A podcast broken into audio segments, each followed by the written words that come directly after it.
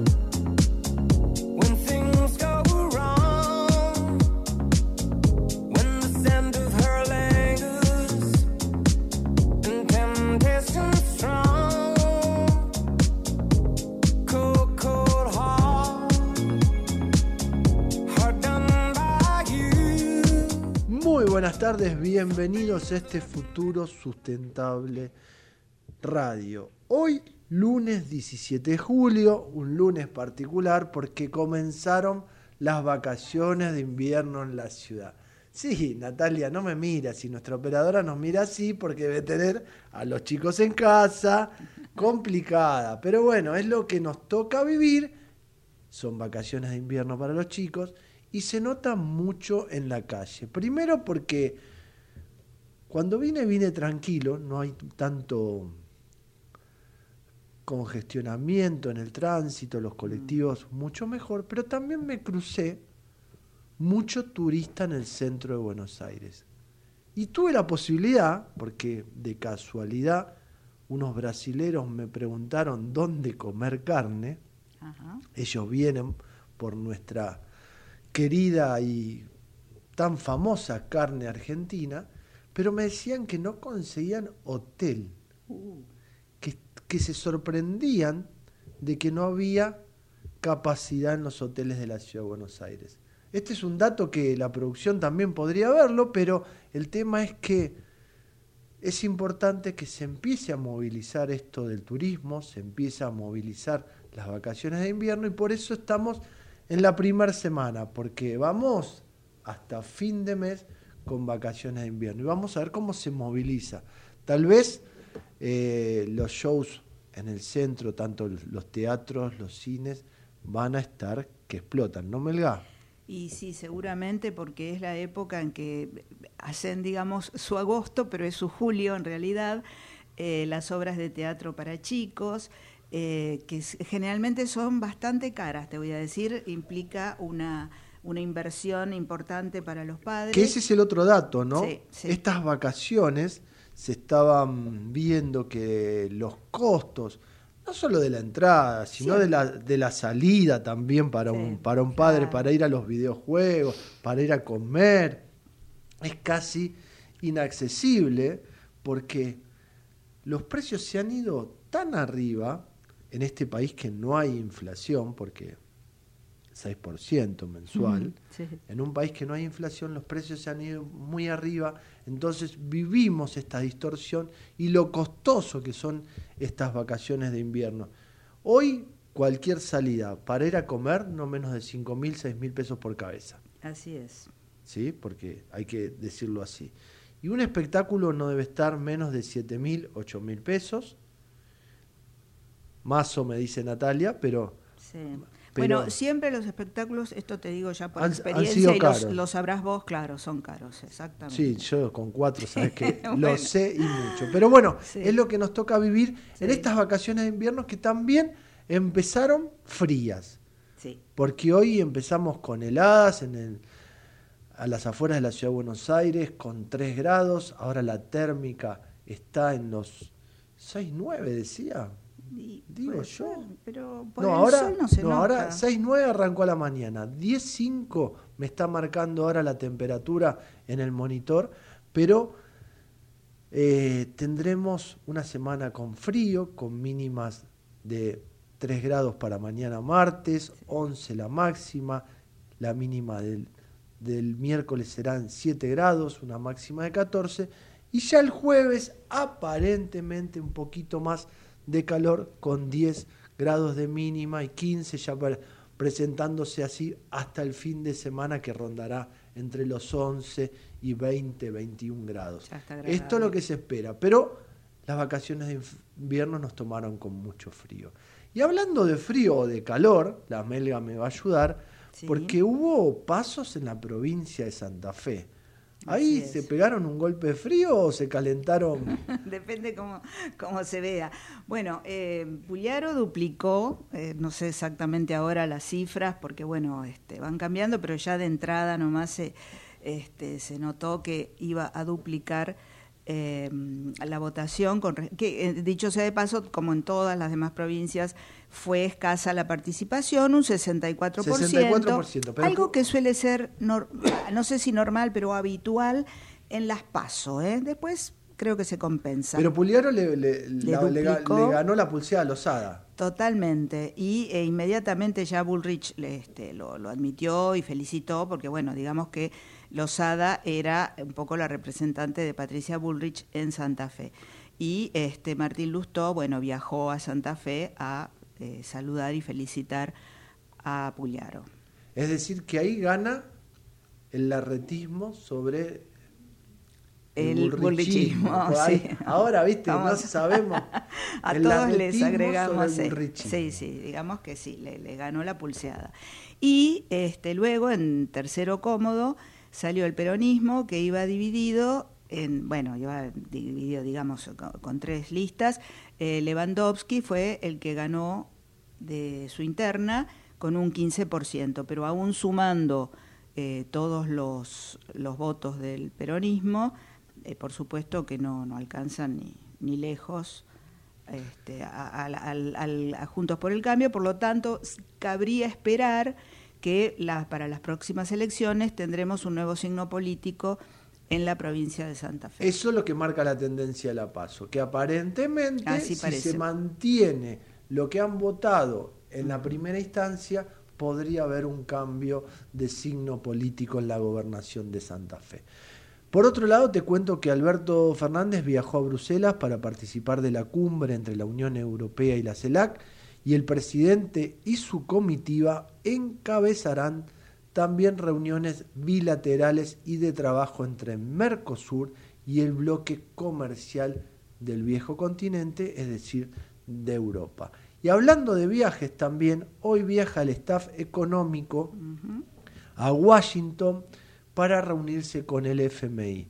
Entre tantas idas y venidas, porque se había confirmado que viajaban la semana pasada, que no viajaban, en principio los técnicos Gabriel Rubinstein, Lisandro Clery y el jefe de gabinete Leonardo McDur viajarán para firmar un nuevo acuerdo. Un nuevo acuerdo que se está haciendo esperar, es. que algunos dicen que este nuevo rol, porque el ministro hoy es precandidato también, entonces Claro.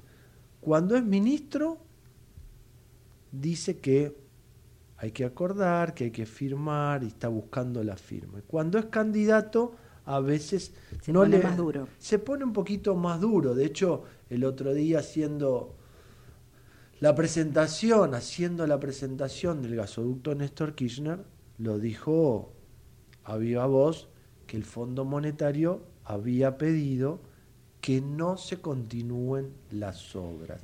Es como que eso marca un poco su rol de candidato y de buscarle la, la onda al populismo, digamos. Digamos, no deja de ser cierto. En realidad no es eh, el, el, fondo le pidió que bueno que gaste menos, ¿no? Si eso implicaba resignar este, la construcción del gasoducto y bueno, entonces él lo destaca porque de esa manera, claro. Y ahí queda bien con una parte, se saca el gorro de precandidato, se pone el de ministro y tiene que acordar con este Fondo Monetario Internacional, por eso viaja su equipo técnico y seguramente viajará en los próximos días para la foto de cierre. Lo que sí, al cierre de la semana pasada, el dólar blue subió, 33 pesos. Entonces, esto marca que la economía no encuentra rumbo. Que bueno, no sé, porque es, es como raro, ¿no? Porque ¿por qué esa suba? ¿Qué es lo que ocurrió? Porque normalmente es cuando ocurre algo o hay alguna declaración. Uno no es especialista en economía, pero cuando le pregunta a la gente que trabaja en economía, dicen que son los mercados, que, que van en contra de ciertas posturas, que como no se cierra el acuerdo puede haber un cierto temor o descontento. Lo que sí está claro que cuando hay elecciones siempre hay un run run y corridas. Mm. Y en este caso, vuelvo a insistir, en ese doble rol de ministro de Economía y precandidato a presidente, es más fácil ir por ahí. Hoy convengamos que el talón de Aquiles del oficialismo es que la economía no anda bien y que justamente el que está a la cabeza, el ministro de Economía, es el candidato. Algunos especialistas dicen que en un país normal eso no ocurriría, pero estamos en la Argentina, donde también digo, la oposición no ayuda a encontrar un candidato firme. Vos fíjate que hoy las encuestas, algunas lo dan ganador a Horacio Rodríguez Larreta, otras dicen a Patricia, en la interna siguen peleados. Entonces, no hay un candidato firme. Recién, justamente, comentaba que me crucé unos eh, turistas en la calle y me preguntaban quién podía ser el ganador. Y incierto. Claro. Incierto, porque todavía con estas pasos, lo dijimos recién, tal vez en Santa Fe puedan cambiar de signo. Tal vez porque tienen la posibilidad de revertir ciertas situaciones. Cuando los números son muy holgados es mucho más, difícil, Es mucho más difícil. Pero la paso también te permite eso. Sí. Creo que la paso es la herramienta que te permite testear dónde estás parado y poder corregir. De hecho, lo hizo Macri en la última elección, estuvo cerca. Eh, ¿Te acordás que había puntitos y se iban acomodando? Sí, sí. El tema es cómo van gestionando, digo, su campaña, pero también lo que uno quiere es que tengamos soluciones, porque a la larga hoy estamos viendo candidatos. Proyectos políticos, ninguno. Mm, Proyectos políticos ni de un lado ni del otro. Mm. Son todas frases, son todos dichos, son todas intenciones. Porque que no me vengan a decir que tienen la solución de parar la inflación cuando son gobierno o cuando están acompañando al gobierno también. Porque los que sufren son la gente. Y en el medio estamos nosotros siempre. Entonces, sinceramente, quisiéramos que se arregle el tema de la inflación, sí. Quisiéramos que se arregle el tema de la inseguridad, sí. Quisiéramos que todos tengan trabajo, sí de una vez por todos pongámonos los pantalones, proyecto político en mano y realicémoslo, porque lo necesitamos. Porque Argentina es un país con muchas riquezas.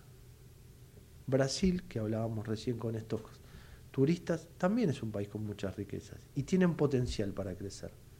Pero de una vez por todas hay que hacer un plan a largo plazo y tratar de cumplirlo, porque vos fíjate, en el tema energético no se cambia tanto las condiciones y vamos avanzando. Después podemos discutir si lentamente, si rápidamente, si faltan hacer obras. Pero lo del gasoducto Néstor Kirchner está muy bien porque es la base troncal hacia el abastecimiento energético de nuestro país. ¿Que faltan obras? Sí, faltan el reversal, falta el segundo tramo, estamos de acuerdo. Pero pudimos y se puede. Entonces, como también digo las cosas malas, digo las cosas buenas. Las cosas buenas es que el gobierno se puso en plazo corto, porque la verdad 10 meses era un plazo muy corto, y se logró. Entonces, tenemos la capacidad. También tenemos la capacidad política. El tema es cómo la utilizan. Me parece que ahí será el momento de que cada uno, cuando vaya a votar, entienda que va a votar y entienda hacia qué país quiere. Por supuesto que todos tenemos distintos gustos, porque si yo me pongo a hablar con vos, capaz que coincidimos en dos, tres puntos y en el resto vos te interesa una cosa y a mí me interesa la otra. Pero lo que no podemos dejar atrás es que tenemos un país con riquezas, que tenemos un país con mucho potencial y que tiene muchas reservas. Vos fíjate que gas, litio, hoy todos los políticos hablan de eso.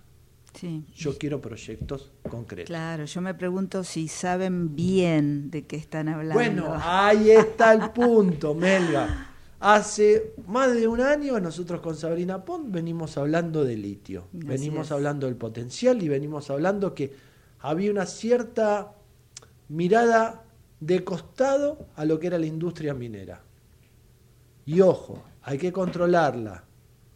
Yo no digo que no controlen la actividad, porque justamente del lado ambiental hay que controlar y fiscalizar. Pero que es un potencial, es un potencial. Ahora todos hablan de litio. Ahora todos hablan de gasoducto. Entonces, señores, pongámonos las pilas, proyecto en mano y de ahí después todos los ciudadanos elegimos lo que mejor nos parece. Pequeña pausa y continuamos en este futuro sustentable. Hola, soy Ramón, el playero de Action Energy, y te cuento que si te subís a ON, nuestro programa de descuentos y beneficios, te vas a dar cuenta que es un programón, porque tenés un 15% de descuento en tu primera carga, 10% lunes y jueves en Quantium, descuentos en supermercados y más beneficios estés donde estés. Subite a ON, que tiene todo lo que estás buscando y por eso es un programón. Promoción válida para los usuarios registrados en ON. Para la primera carga de combustible 15% por única vez. Y todos los lunes y jueves 10% de descuento en Quantium Combustibles. Tope de reintegro 600 por carga, promociones no acumulables, bases, condiciones, vigencia y estaciones adheridas en onactionenergy.com.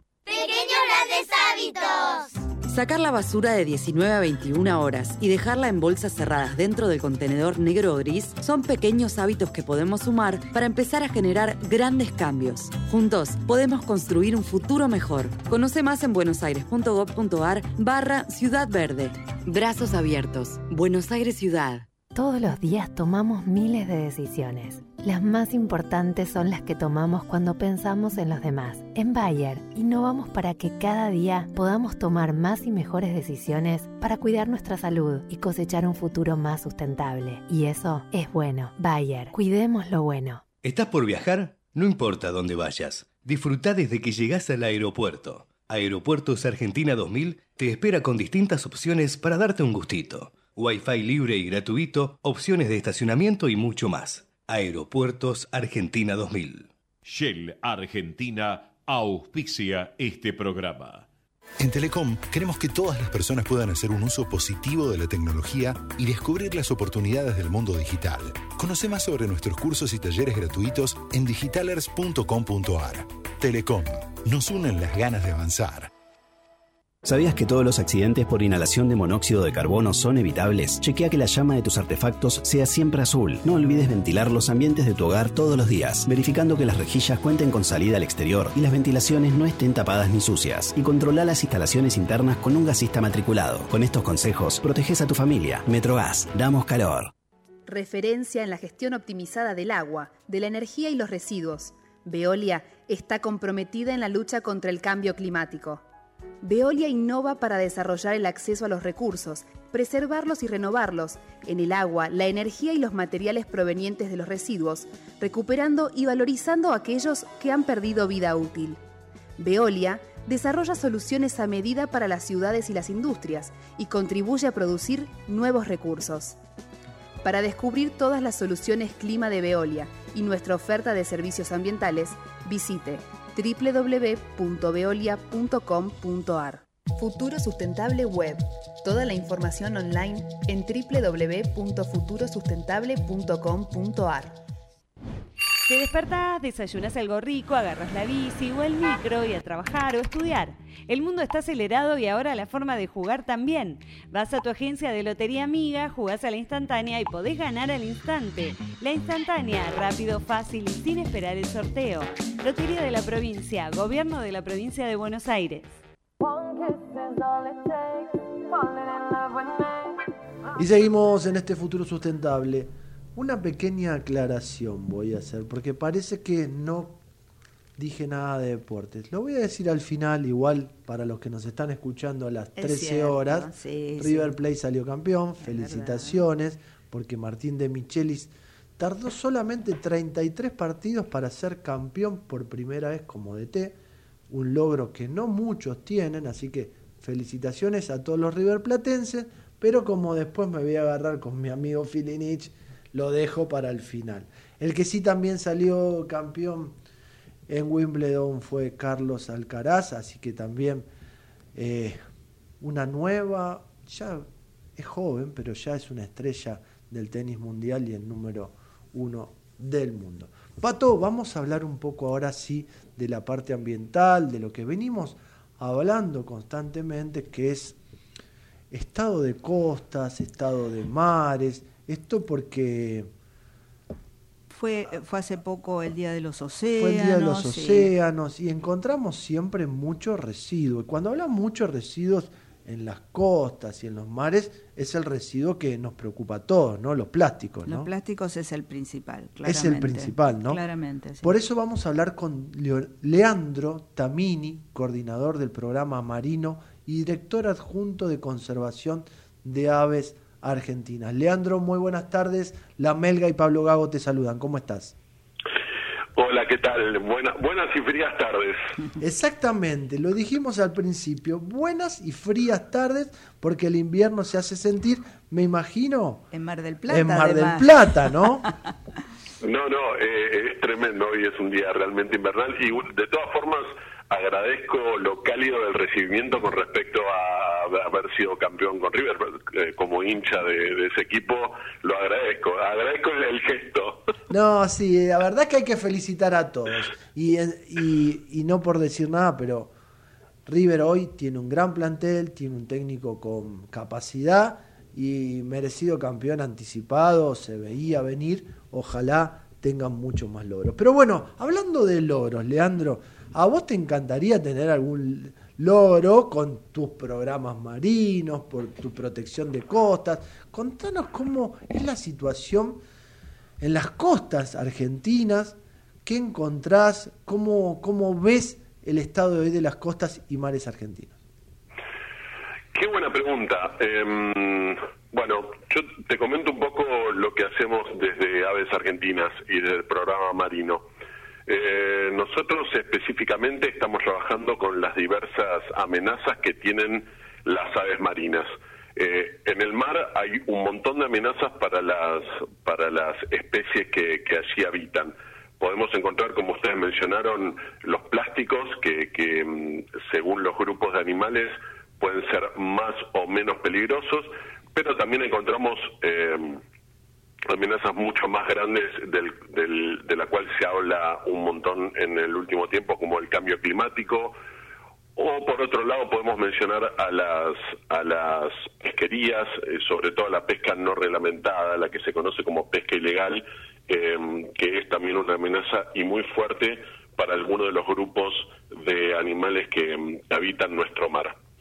Con respecto a los plásticos, es un tema en boga, sí estamos viendo que es una amenaza. Por ejemplo, hay grupo del cual se sabe muy poco, pero porque llega muy poco a nuestro mar, que son las tortugas marinas, para los cuales el, el plástico, sobre todo el plástico generado por nosotros, el plástico que, que podemos tirar a, eh, podemos tirar en la vía pública y que por ahí en, en comunidades costeras o en ciudades costeras llega al mar sin ningún problema, puede generar un impacto, no, genera un impacto en ese, en ese grupo de animales. Pero también genera un impacto visual, sobre todo cuando nosotros nos encontramos con playas o con rincones de nuestra hermosa costa atlántica que están llenos de basuras. Y, y eso es algo eh, en lo cual como sociedad podemos trabajar, podemos hacer un, un, manejo del plástico muchísimo más responsable de lo que lo venimos haciendo y entonces podemos eh, digamos, podríamos mencionar como, como que un, un objetivo en los próximos años es, generar conciencia y que ese manejo del plástico sea cada vez más consciente, si se me permite. Leandro, ahí te hago justamente un alto, sí te permito la redundancia, pero te hago un alto porque vos hablás de que podemos trabajar. Yo diría, tenemos que trabajar porque mm, a nivel educativo ambiental me parece que falta todavía darle herramientas a la sociedad para que se eduque en esta materia y entienda. Yo siempre lo cuento como anécdota y da la casualidad que está la otra de la anécdota al lado mío, sentado a la derecha, por decirlo de alguna manera, cuando con la melga una vez fuimos a hacer una limpieza de playas, nos asignaron un metro cuadrado, no te exagero, y la cantidad de plásticos y de basura que encontramos en la costa fue increíble. Bueno, a ver, nos tenemos, posicionémonos en, un aspecto, digamos, se está trabajando un montón desde hace tiempo. De hecho, si uno habla con, con chicos de la primaria, no tienen la misma visión que nosotros teníamos Exactamente. Eh, cuando lo hicimos. No tiene, o sea, ya, ya empieza a haber un cambio. Ahora, que se necesita trabajar un, muchísimo más, sí, seguramente, pero digamos, vamos por un camino. Eh, y con respecto a lo que mencionás, sí, es, es impresionante, eh, sobre todo las playas muy visitadas. Eh, em, hay una cantidad de, plásticos y de, otros residuos, colillas de cigarrillos, etcétera, que, es abrumadora. Yo creo que em, yo creo que está marcada, a mí me gusta hablar de sendas marcadas, está marcada la senda en cuanto a la, a la educación en, desde la primaria quizás hay que trabajar más con, con, la educación de la, de la sociedad toda, la sociedad como un conjunto y no solo desde niños y niñas que, que vayan a las escuelas. Y ustedes desde Guardianes de las Aves Aves Marinas, eh, ¿están dando charlas, están capacitando? ¿A dónde están llegando hoy? Bueno, nosotros, eh, Guardianes, actualmente eh, trabaja en, el, en las escuelas de eh, Mar del Plata y sus alrededores. Estamos en el orden de unos eh, entre 2.000 y 2.500 chicos que mm, chicos y chicas que acceden a nuestras charlas por año, dependiendo del año, ¿no? Y mm, nosotros allí, en realidad, lo, eh, trabajamos la temática de los plásticos y la contaminación por, los, por plásticos, pero además trabajamos lo que es la captura incidental de aves marinas, que es uno de los temas que también trabajamos desde el programa marino, que esto es aprovechando que, mm, Mar del Plata es una localidad eh, pesquera, o sea, tiene una fuerte tradición, una fuerte historia de mm, pesquera. Em, trabajamos con los chicos en qué es esto de la captura incidental, que es las interacciones negativas que se dan entre las aves marinas cuando pescan eh, los buques que salen desde el Mar del Plata, por supuesto, mar adentro, ¿no? Entonces, nosotros traemos ese tema a la, al aula, eh, generamos un montón de, materiales para, para conversar con, con, estos, con, con los chicos y las chicas acerca de estos temas y, terminamos las actividades como mm, nombrando, designando a, a los niños y las niñas con como si fueran guardianes de las aves marinas. Entonces, el, la tarea que se les asigna, por así decirlo, es seguir hablando de esto en las casas o con sus amigos, como para hacer un... Una, un... Que sean replicadores. Claro, como que sean explicadores, que sean guardianes, o sea, desde ese momento ellos cuidan de las aves marinas, aunque, aunque, aunque no las vean, porque en general son especies que son difíciles de ver desde la costa.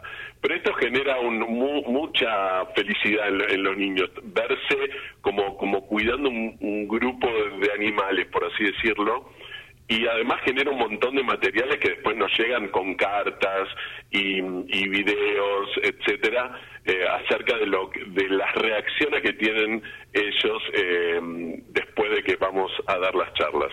Leandro, ahí en, el inicio de la charla hablábamos de que el plástico una, es una de las preocupaciones más importantes a nivel basura marina o residuo marino, por decirlo de alguna manera. Pero también vos marcabas la pesca ilegal. Hoy esa pesca ilegal que irrumpe con el ecosistema marino o con la, con la vida acuática, por decirlo de alguna manera, eh, ¿es importante? ¿Todavía falta control? Otra buena pregunta. Eh, yo hablo de pesca no regulada. Lo que pasa es que se conoce comúnmente como ilegal, pero no regulada no significa, en general eh, escuchamos de pesqueros chinos que avanzan sobre la frontera, digamos, eh, la frontera marítima en nuestro país, y eso existe. Em, el tema es que esa pesca no está regulada. ¿Por qué? Porque no ningún, ninguna entidad tiene idea de cuánto se pesca. Pero esa pesca también puede suceder dentro del mar argentino cuando no está regulada eficientemente. O sea, un barco que no sabemos cuánto pescó también es una pesca no regulada. Entonces, toda esa información se debe sumar como si fuera un gran eh, rompecabezas para determinar, por ejemplo, cuánto se pesca de determinada especie.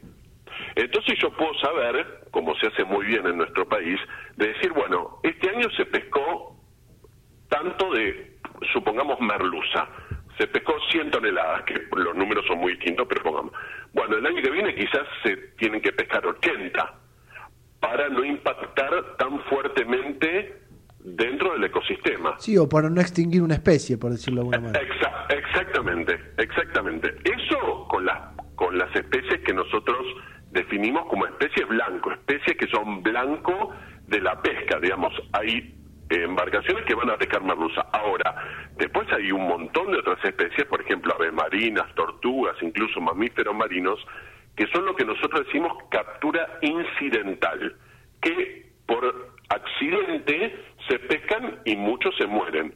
Entonces vos imaginate que si no sabemos de cuánta merluza hay pescándose, producto de que no sabemos la información proveniente de algunas embarcaciones, mucho menos vamos a saber de esas especies que son capturadas incidentalmente. Entonces, armar todo ese esa especie de rompecabezas es importantísimo para tener tener regulaciones acordes en temas pesqueros. Y ustedes desde COFAN, que es el equipo costero de observadores de fauna y ambientes marinos, eh, ¿Están sobre ese tema? ¿Estudian el tema? Eh, ¿Fiscalizan? ¿Controlan? ¿Cómo, ¿Cómo lo llevan a cabo? Nosotros, eh, eh, Ecofam es un, es un proyecto de ciencia ciudadana, digamos, es bastante, mm, digamos, está muy, muy, muy de moda en el último tiempo incorporar los saberes de la gente de a pie, la, gente, de hecho, está, es muy bueno el ejemplo porque COFAM em, se nutre de información de gente que camina la playa. Entonces, es un, es un proyecto que actualmente lo trabajamos casi exclusivamente en provincia de Buenos Aires, si bien se están abriendo otros nodos en, en lo que es la Patagonia, en donde la gente informa sobre aves, tortugas y mamíferos marinos muertos. Entonces, hace tres años que lo estamos haciendo, ya tenemos un montón de observaciones, entonces a partir de la información de COFAM nosotros vamos a saber cuál es la normalidad en esa mortalidad.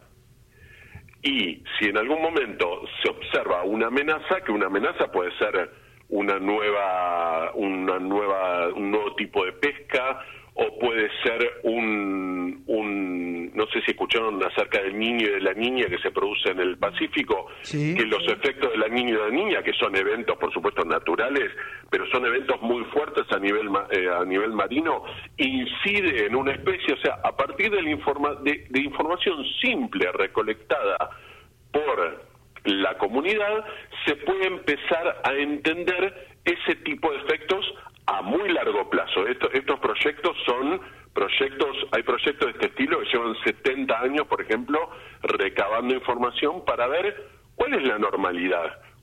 ¿Cuándo es normal que veamos una determinada especie muerta en la playa? Entonces, si nosotros un año vemos tres veces más o diez veces más que lo que vemos normalmente en otros años, podemos dar la, voz, de alerta de que algo está pasando con esa especie. Esa es más o menos la idea de COFAM. Leandro, la verdad que si tuviese más tiempo me quedaría hablando toda la tarde contigo porque es muy interesante. Nos has atrapado con la charla y con todo lo que nos venís contando a, través de estas iniciativas. Y la pregunta al final es, el que se quiere contactar con aves argentinas, el que quiere aprender de conservación, de estado de costas, de mares, ¿cómo llega a ustedes o a través de dónde llega a ustedes? Bueno, Aves Argentinas tiene una página que, que yo, más allá de si se quieren contactar específicamente o no, recomiendo porque eh, recomiendo visitarla porque hay un montón de, de, información allí que estamos volcando todo el tiempo, además del uso de las redes, que Aves Argentinas tiene todas las redes y todo el tiempo estamos volcando información en esos en esos eh, en esos sitios en esas páginas. Pero si se quieren conectar específicamente y, más si son si están escuchando la radio y, son habitantes de alguna localidad costera nos pueden escribir a ecofam arroba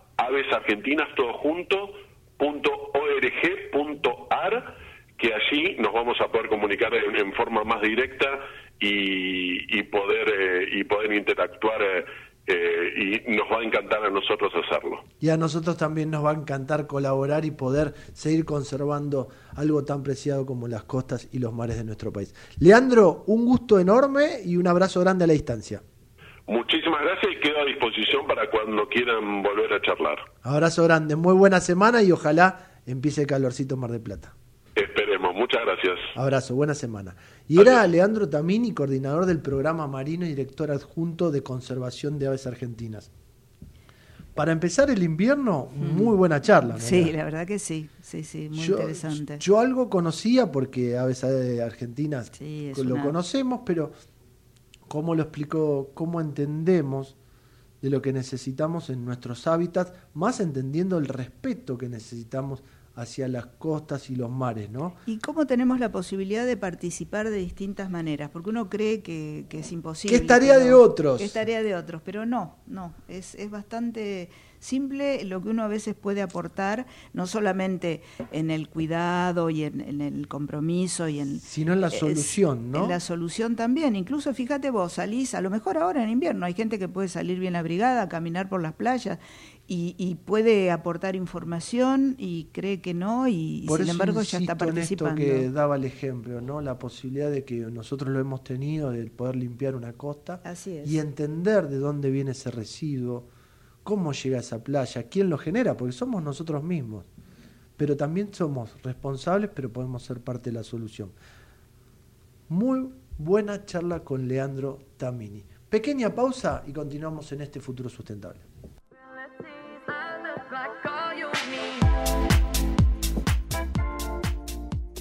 Ecomedios.com AM1220. Estamos con vos. Estamos en vos.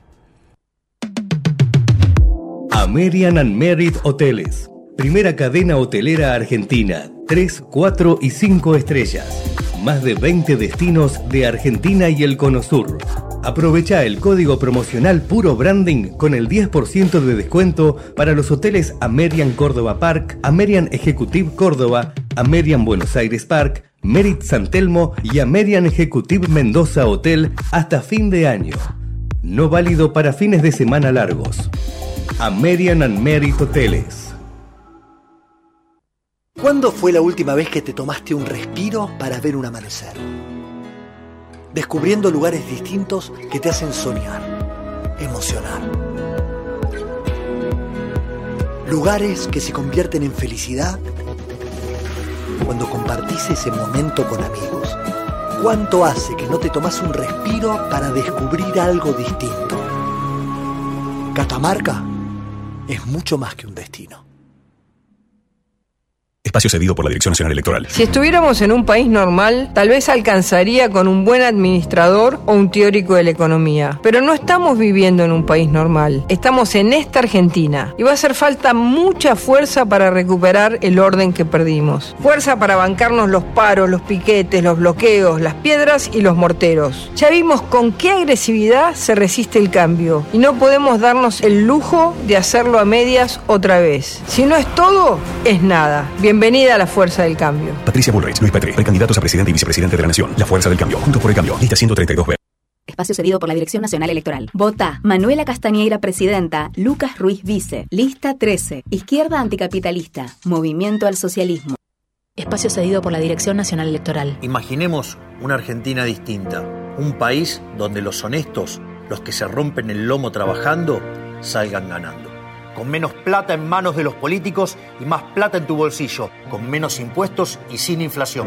Esa Argentina distinta es imposible con los mismos de siempre. Pongamos un punto y aparte. Milley Villarruel, precandidatos a presidente y vice de la Nación. La libertad avanza. Lista 135. Espacio cedido por la Dirección Nacional Electoral. Vamos por un salario mínimo de 500 mil pesos. Soy Manuela Castañeira y es hora de renovar a la izquierda. Vota Luis Di Bartolo, senador nacional por Buenos Aires. Lista 276. Izquierda anticapitalista. Movimiento Avanzada Socialista. Informate en ecomedios.com. Seguinos en TikTok, arroba ecomedios 1220. Seguí escuchando Futuro Sustentable con la conducción de Pablo Gago en AM 1220 Ecomedios.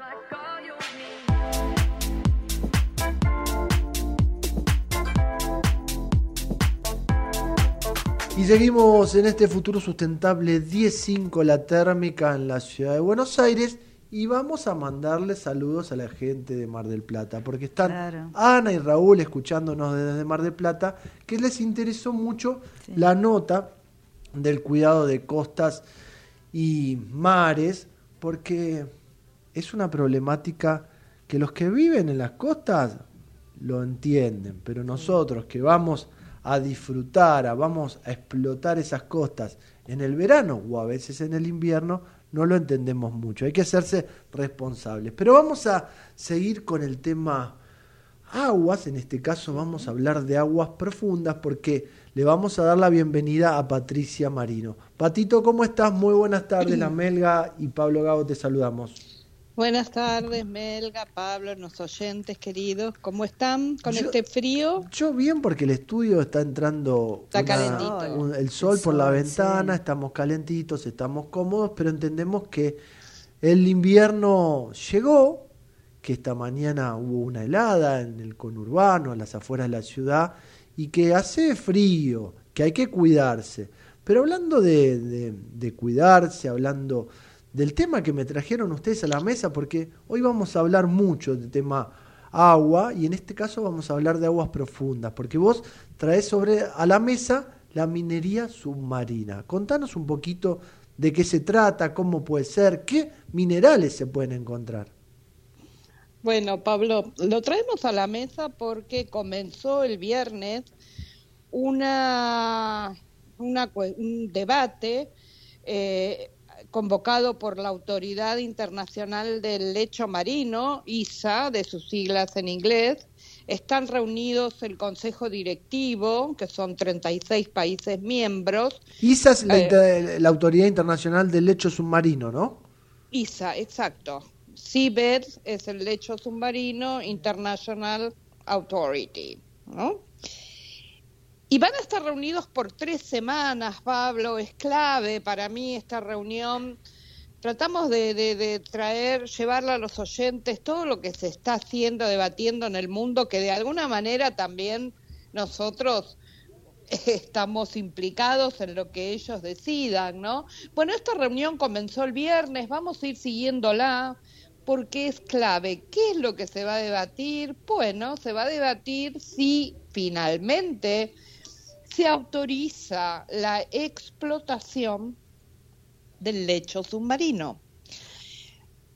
Y esto, Pablo, es algo que tiene muchas incertidumbres, ¿no? Porque la verdad, y hasta, hasta el momento, eh, no hay estudios conducentes que puedan decir o decidir cuál es el grado, cuál es el impacto que pueda tener eh, una explotación del lecho submarino.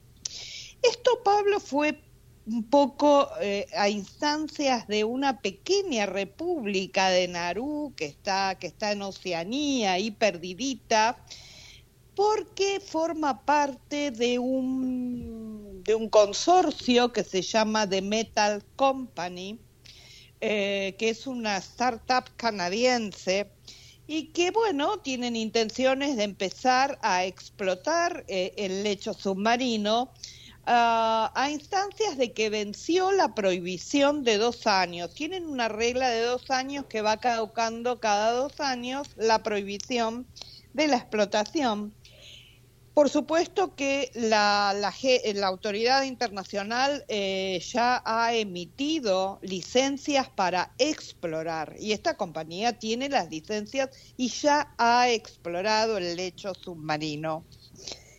Y se encontró con que, bueno, hay intereses para este, empezar a, explotar y llegar a, extraer esos minerales que tanto van a ayudar a la transición eh, neta, por decirlo de alguna manera, o a, a, la descarbonización. Que ahí está el gran tema, ¿no, Patricia? ¿Cómo, cómo transitamos justamente esta transición de energía verde, cómo transitamos esta necesidad de, cuidar todo lo que sea descarbonización a, partir de lo que hablábamos siempre, que es el cambio climático. Entonces, el mundo tiene necesidades, el mundo tiene que avanzar esta transición. Y una de las principales fuentes pueden ser estos minerales, los minerales del futuro, ¿o no? Sí, tal cual. Yo te voy a explicar, Pablo, un poco qué es lo que pasa. Esta, tenemos aproximadamente a la entrada de esta reunión hubo como una especie de, no de conferencia de prensa, pero eh, sí algunos periodistas especializados se acercaron y, bueno, les han comentado que hay 200 países que están en contra de esta explotación. Y ahora eh, Inglaterra, eh, Noruega, perdón, Inglaterra no, Noruega, China e India están presionando para que sí. En realidad son tres países y también tengamos en cuenta que eh, no se han acercado a estudios que, puedan dar alguna eh, orientación acerca de cómo, eh, qué recomendaciones dar en el caso que sí se, se permita la, la explotación. ¿Qué es lo que hay en el fondo del mar. ¿Qué es lo que se licenció para explorar? Bueno, se licenció una zona, una zona que se llama Clarion Clipperton Zone, que está en el medio del Pacífico, es una zona internacional, por supuesto, donde esta compañía y, también otras dos más detectaron una gran lo que prevalece es el magnesio en concentración, pero también, por supuesto, tenemos oro, cobalto, cobre. Eh, entonces, ellos ya están ya tienen hasta el porcentaje de, minerales que hay en esa misma zona. Entonces, esto es lo que ellos están diciendo, bueno, señores, se acabó la prohibición, ¿qué hacemos ahora?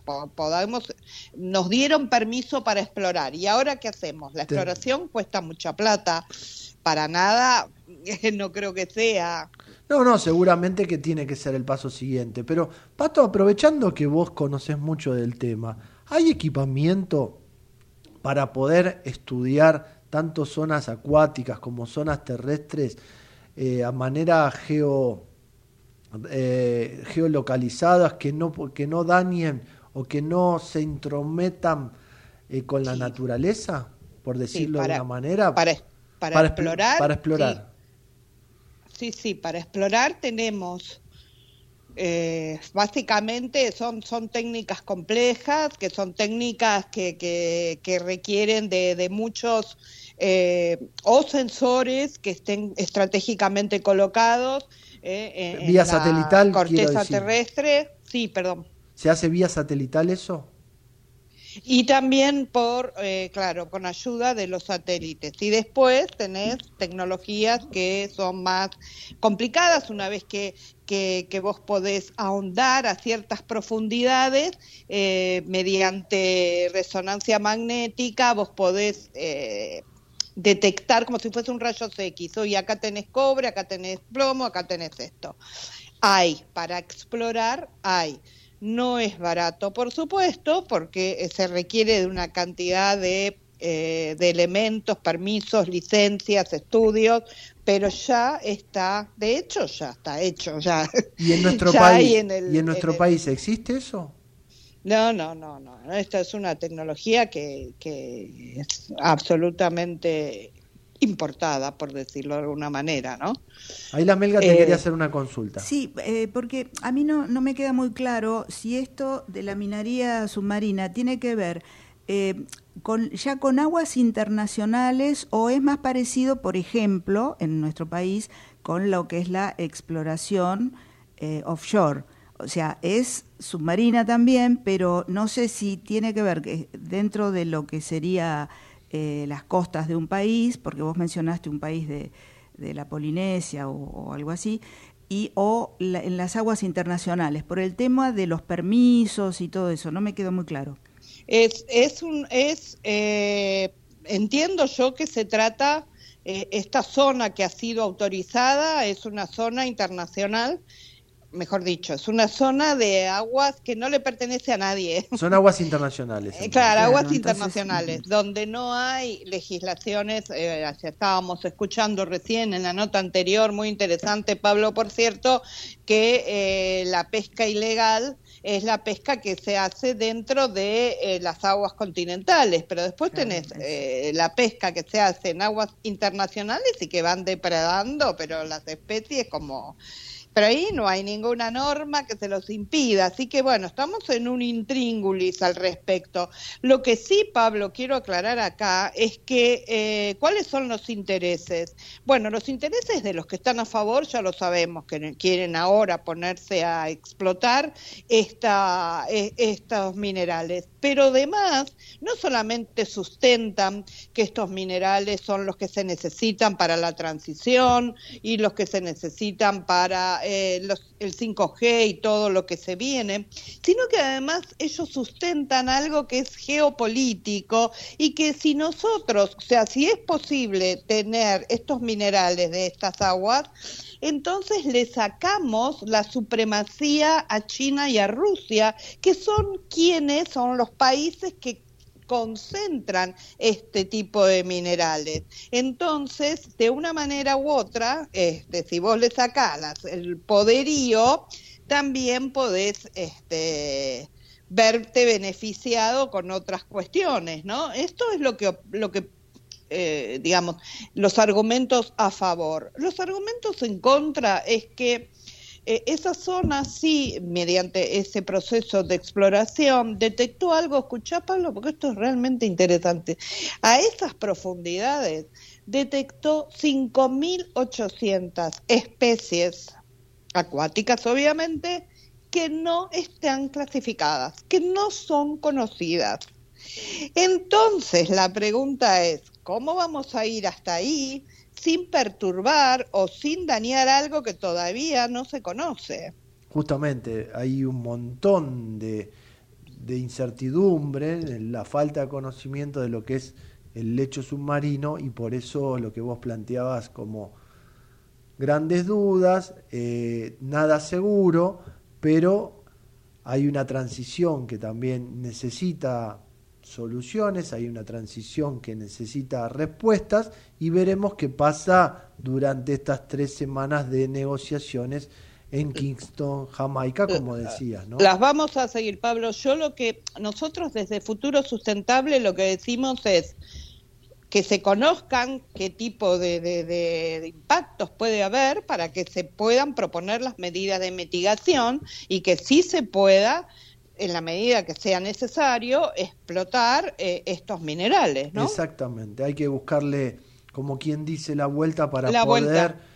eh, transitar este camino y empezar a entender que hay otras fuentes principales, como estos minerales que están en el lecho submarino. Patito, te mando un beso y espero verte la semana grande. próxima. Que sigas Un bien. beso enorme, beso a los dos y a, au- y a la audiencia. Y era nuestra querida Patricia Marino que nos traía en su columna La minería submarina, otra de las búsquedas que el hombre tiene, que en búsqueda de que, justamente de poder saciar esa falta de minerales para esta transición de energía verde y poder encontrarle respuestas también a lo que aspiramos todos, ¿no? Al clima, al cambio climático, a la descarbonización. Hay un montón de ejemplos. Vos fíjate que hoy, lo hablaba el otro día con una empresa y con especialistas, hoy todo el mundo habla de descarbonización. Sí, es verdad. Hoy todo el mundo habla de transición energética. Lo que sí le estamos buscando la vuelta en estas alternativas y hay muchas empresas, hay muchas eh, empresas grandes que se están reconvirtiendo, que están Sí, dejando es verdad, el no sí. convencional, están yendo al renovable. Es, es la búsqueda permanente, pero hay que darle respuestas. Y la respuesta hoy, el eje principal es el, la descarbonización y el cambio climático. Pequeña pausa y vamos a seguir hablando de estos temas porque si Dios lo permite, la vamos a tener a la querida Sabrina Pont hablando de la promoción del gas natural licuado. Pequeña pausa y continuamos en este futuro sustentable.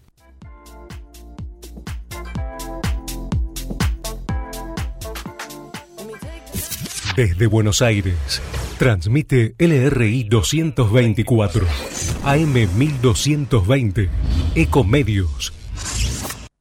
En OMIN cumplimos 55 años, en los que siempre fuimos renovando nuestros servicios, porque para cuidar tu salud no podemos quedarnos en el tiempo. OMIN, experiencia para lo que sigue. Superintendencia de Servicios de Salud, órgano de control de las empresas de medicina prepaga www.sssalud.gov.ar 0800 227 Registro Nacional de Entidades de Medicina Prepaga número 1336. Omin Assistant te cuida mientras vos viajás tranquilo, por eso durante todo el mes de junio aprovecha los descuentos que tiene para vos. Accede a un 30% de descuento y tres cuotas sin interés en coberturas seleccionadas que incluyen médico online en todos los destinos, flexibilidad para modificar fechas de vouchers y asistencia por vuelo demorado. Para más información no lo dudes, ingresa a la web o a las redes sociales de Omin Assistance.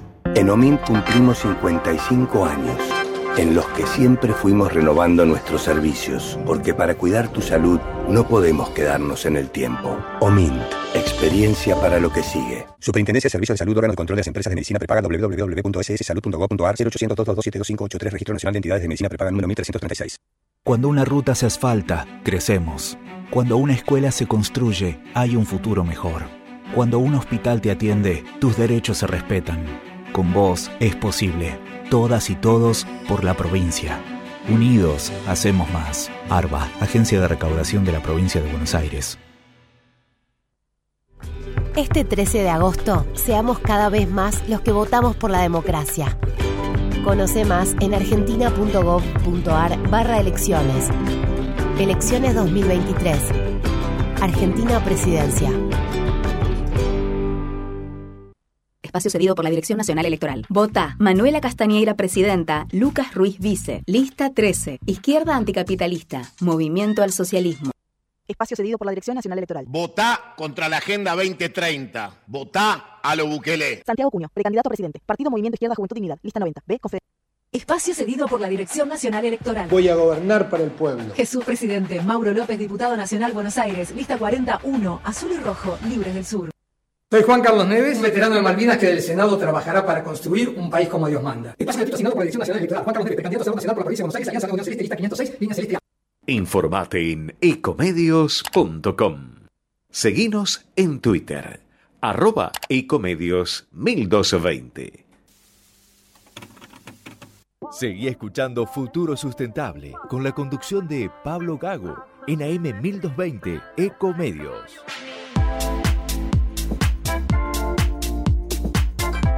1403 en la ciudad de Buenos Aires y el frío todavía nos tiene a mal traer. En la costa argentina hace mucho frío y acá en la ciudad de Buenos Aires 10.5 la térmica. ¿Qué temperatura habrá en el sur, no? En, con Urbano. Vamos a preguntarle a nuestra querida Sabrina Pont. ¿Cómo andas, Sabri? Buen día. Hola, Pablo. Hola, Pato. Te voy a hacer la pregunta al revés. ¿Qué temperatura tenés? Creo que está en unos 7 grados por Siete. acá. ¿Y ambiental con los chicos en casa qué temperatura? Es un deli- Ahí- es ahí una- sube, ¿no? Vacaciones de infierno. Vacaciones de infierno. Mirá, mirá el término de la madre joven. Vacaciones de infierno. Esa no la había... No, porque sí, sí, no, aparte arrancan tempranito. Yo digo, bueno, eh, espero que en las vacaciones duerman un poco más. No, no, no pasa ¿Qué no edades pasa. tienen tus hijos hoy, Sabri? Alguien me preguntaba. Mira, Rocco, eh, Rocco cumple la semana que viene, el 25 de julio, cumple 5 años. No me equivoqué. ¿Y, y Brune? Y Bru- Brune tiene 3. Ah, no me equivoqué. Dije 5 y 3. Mira, muy, Muy bien, bien. ¿eh? Claro, son de, de infierno, Sabri. Muy muy Ahí se escucha, ahí se escucha de Sí, sí, fondo. sí, sí, están acá, parece, están acá. parece que están en el Congreso de la Nación. Pero hablando del Congreso de la Nación, viste que se escucha Esperen, ruido, chicos, que Bueno, sí, se puede comer esos caramelos y están permitidos. Espera que estoy saliendo en la radio. Espera, vayan a ver la tele ahora. Mira, justamente ahí se escucha una madre que está trabajando en estas vacaciones de infierno y yo decía que parecía en el Congreso. Y hablábamos del Congreso, Sabri, porque se presentó el proyecto de GNL. Contanos cortito Sí. antes que sigas en ese infierno. ¿Cómo? Antes que sigas en el infierno, contanos cortito de este bueno, se presentó el proyecto, sí, el, el- el tan esperado proyecto de GNL. eh, fue presentado por la secretaria de Energía, eh, Flavia Rollón, y bueno, eh, tiene varias cuestiones que están siendo analizadas. Hoy ya pasó a comisiones, está en la Comisión de Presupuesto y la Comisión también de Energía y Combustibles.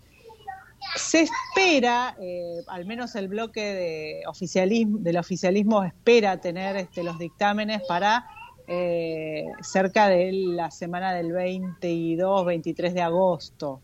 Eh, así que bueno, vamos a tener novedades al menos este, en un poco más de un mes. El gran Sobre- desafío ahí es generar industrialización y el gran desafío Exacto. es viene de la mano de IPF y Petronas, ¿no? Eh, bueno, esa sería un poco la, la- la- el emblema y digamos el ejemplo que se puso en la presentación sobre lo que se busca eh, concretar con esta, con esta norma de promoción. Se quiere dar un marco a las inversiones que pueden venir en cuanto a lo que son los proyectos de GNL, que se dan a partir, digamos, de la, de la alza de producción que se está teniendo a partir de Vaca Muerta, ¿no? O sea, Vaca Muerta eh, hoy está, eh, al, dice, se calcula que es un 8%, produciendo al 8% de su capacidad, o sea que tenemos gas para rato. Y Tenemos para, recurso para rato y ahora lo que hay que aprovechar de este recurso es como darle valor agregado Sí. y uno sería el GNL a través de la El industrialización. GNL te da la posibilidad de exportar gas, ¿no? Al, al pasar el, el- porque el gas se transporta por gasoductos, bueno, por eso tenemos el gasoducto eh, NK. Pero para exportar gas necesitamos pasarlo a, a estado licuado, ¿no? Al- a hacer una planta de licuefacción. Hay un proyecto muy grande, que es el de Petronas YPF, que se estima en principio que una inversión de 10 mil millones de dólares, o sea, es muchísimo dinero y podría llegar a ser hasta 40 mil. Eh, estamos hablando de inversión eh, súper grande. Y ahí Por donde Rollón eh, de- por destacaba que esto puede plantear, digamos, grandes periodos de recupero de, inver- de inversiones, ¿no? y la necesidad claro, de por ser... eso las empresas, por eso dicen que, bueno, se necesitan, para esto se necesitan ince- incentivos. Primero, hay dos cuestiones que son las más discutidas, eh, que tiene que ver con la estabilidad fiscal que plantea la ley eh, de unos 30 a 35 años para, estas, para estos proyectos de inversión. Eh, y por otro lado, la, el acceso a los dólares para importación, eh, que eso es otro tema que ha llevado a controversia, ¿no? Porque, bueno, otros sectores de la economía también desearían tener este beneficio. Y bueno, esa sería un poco la cuestión este, a tratar. La información que Eh, yo tengo acá, Sabri, es que el 75% de las exportaciones las concentran cinco países. Qatar, Sí. Australia, Estados Unidos, Rusia y Malasia. Fíjate Sí. que justamente Rusia, que está en guerra, Claro. nos posibilita ahí entrar en esa Sí, hay, hay dos factores. Uno es ese y el otro es que el caso de eh, eh, los yacimientos en Australia ya están en una etapa madura. Es decir, que tendríamos dos jugadores menos ahí. Claro, se este- entonces ahí abre, digamos, un campo de acción muy grande eh, que, bueno, que podría ocupar la Argentina, ¿no? Y eso es la verdad que sería para el país un paso importante, ¿no? Por eso ahí cuando hablábamos al principio, viste que a veces uno parece que es medio eh, pesimista o que no, no cree mucho en lo que es la gestión, en las políticas Sí. públicas. Yo le, le decía a la Melga en, el- la, en la introducción del programa que a nivel política energética no estamos mal. Tal vez nos falte desarrollar algunas Sí. cosas más, pero estamos por el buen camino. Y esto es la demostración de que si ponemos el ojo en el GNL a través de la producción de vaca muerta, podemos ser uno de los jugadores importantes a nivel mundial. Sí, sí, sin duda. Hay un, hay, se destaca incluso desde el lado de la industria este tipo, este el- que hay consenso en cuanto a las fuerzas políticas en cómo desarrollar eh, o hacia dónde tenemos que apuntar los cañones, digamos, para lo que es la política energética. Ojo que los Eh, cañones, si siguen contando los chicos para atrás, al cero explotan, ¿eh? Estaban en 5, 4, yo que vos me atajo, ¿eh? No, pero hablando, Sí, no sé hablando en serio, me parece que los cañones a nivel energético están bien rumbeados y que la política Exacto, energética sí, tiene no, que para ese tener lado continuidad. es que, digamos, eh, hay dos cuestiones que cambiaron la escena. Eh, una tuvo que ver con la pandemia, que, bueno, eh, modificó bastante el escenario energético global y, bueno, la guerra de Rusia terminó por dar eh, el puntapié, digamos, este, que estaba esperando el sector gasífero, ¿no? Para tener este, esta condición a nivel mundial este, pre- predominante ¿no? del sector gasífero para lo que es la transición energética. Asegurar energía, asegurar las fuentes de energía, eh, tiene que ver con esto. Y también el gas tiene participación en lo que puede llegar a ser el hidrógeno azul. Exactamente. eh, que es importante que también es este, que se está pensando. y abriría ahí un poquito la matriz. Sabri, la verdad no te molesto más. Seguí con las vacaciones de infierno y la verdad felicitar al trío, a Rocco, a Brunella y a Sabrina Pont que salieron desde la casa con esta columna de Así GNL proyecto que un proyecto que ojalá se agarre. a- Buenas vacaciones y un beso grande a la familia. bárbaro, Pablo, nos vemos. Que sigas bien, Saludos. amiga. Hasta luego. Y era Sabrina Pont, que bueno, como definió ella, no lo dije yo. Vacaciones de infierno en casa con los chicos. Así a es. cada uno le toca lo que puede. Sí. Y hablando justamente de energías, fíjate cómo estamos en esta transición, pero hay energías que vienen relegadas, ¿no? Y hay energías que Mm. desde las renovables son, yo te diría, las que menos se explotan.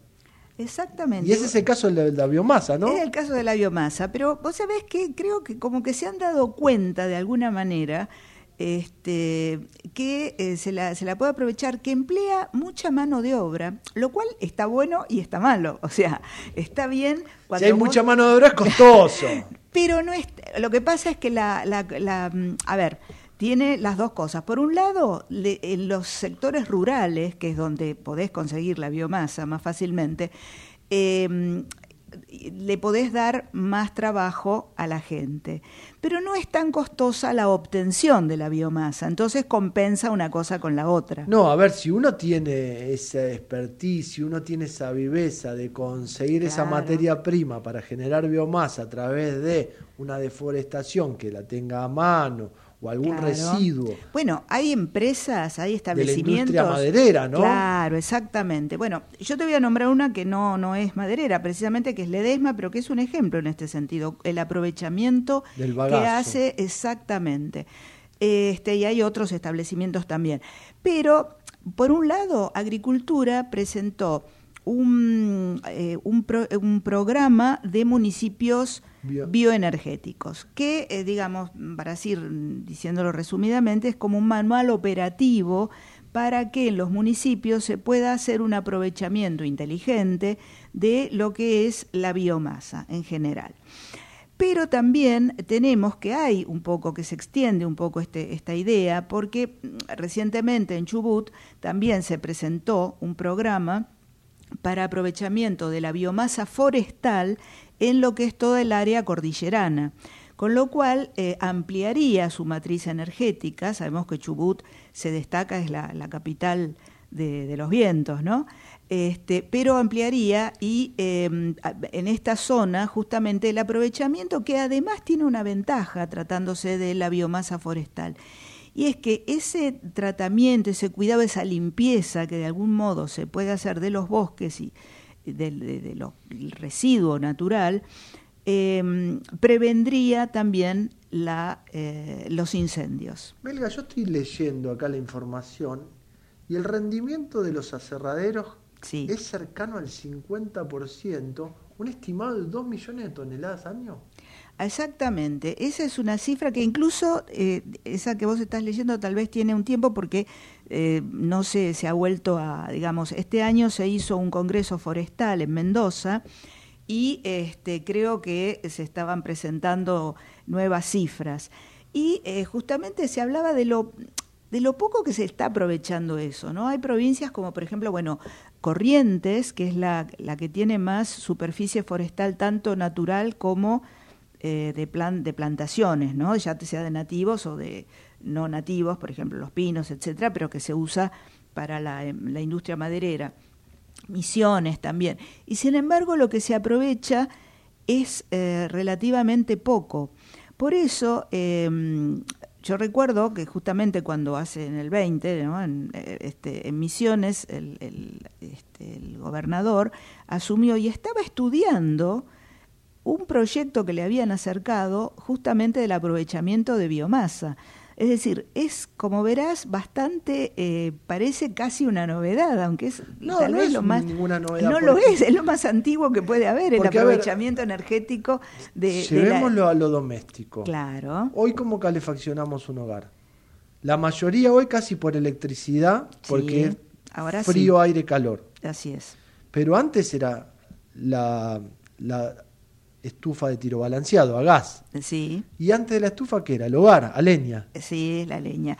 Ahora, este, el aprovechamiento moderno, digamos, porque sabemos que la leña, primero que es difícil conseguirla y después que este, la combustión, digamos, no hace bien a la salud.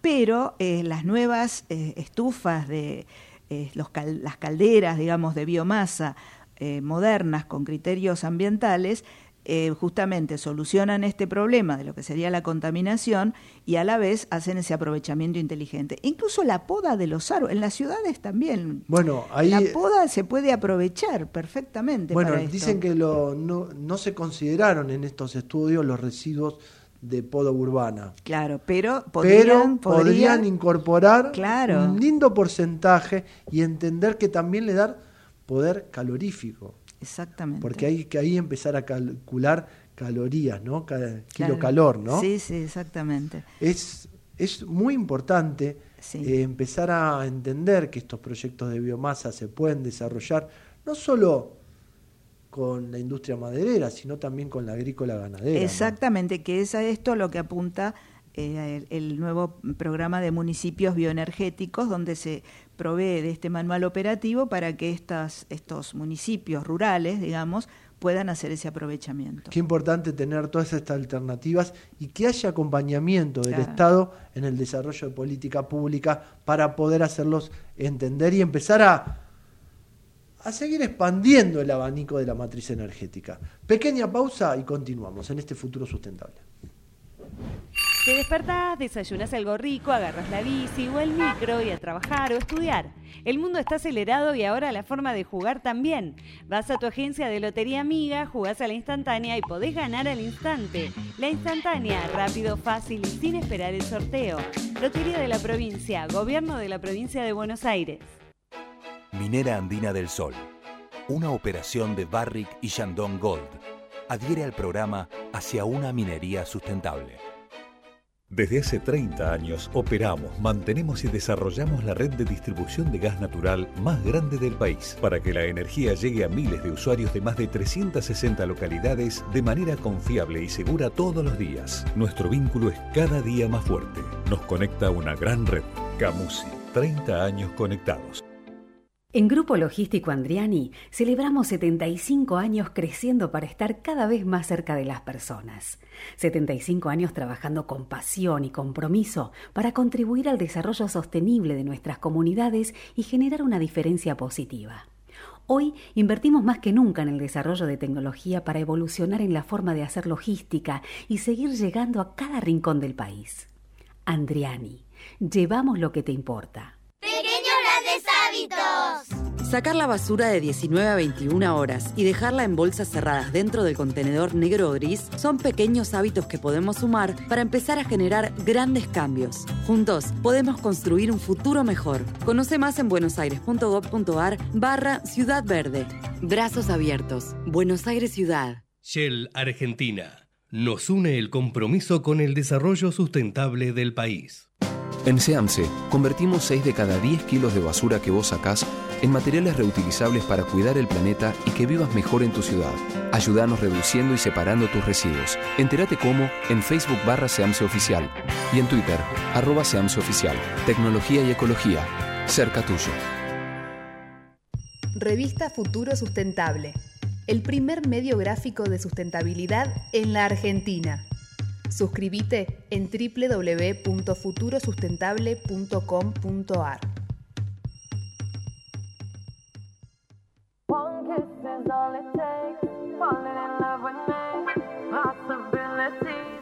Y seguimos en este futuro sustentable 1420. Ya nos quedan 40 minutos para el final del programa, pero recién hablábamos de vacaciones de invierno, algunas definieron vacaciones de infierno, pero hay que rebuscársela para salir con los chicos y salir con los chicos, pasear, salir a tomar algo.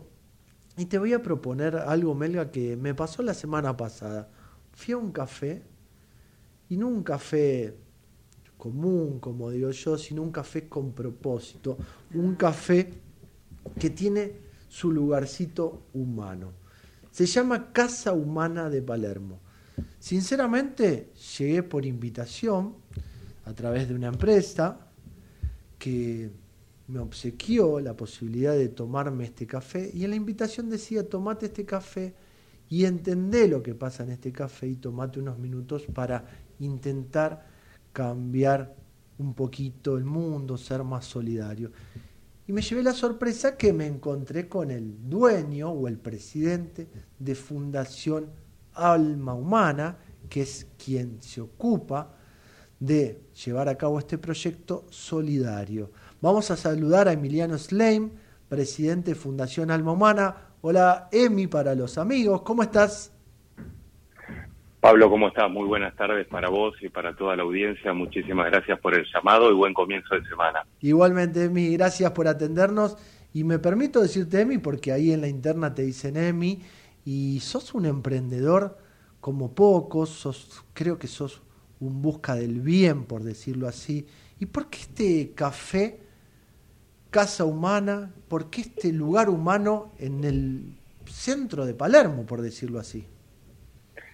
En el pleno corazón del barrio Palermo, en Tames y Costa Rica, creamos Casa Humana, que es el hogar de nuestra fundación, que tiene unos seis años de vida, eh, al principio sin ser fundación, sin haber estado constituida, pero viajando al norte del país en busca de historias de vida, al principio con asistencialismo, llevando ropa, alimentos, juguetes, materiales eh, educativos, algunos remedios, eh, para dar soluciones inmediatas a aquellos que más lo necesitan, pero sabiendo Pablo en el fondo que eso no iba a mover la aguja, que no le iba a encontrar una solución definitiva a las personas que la están pasando mal.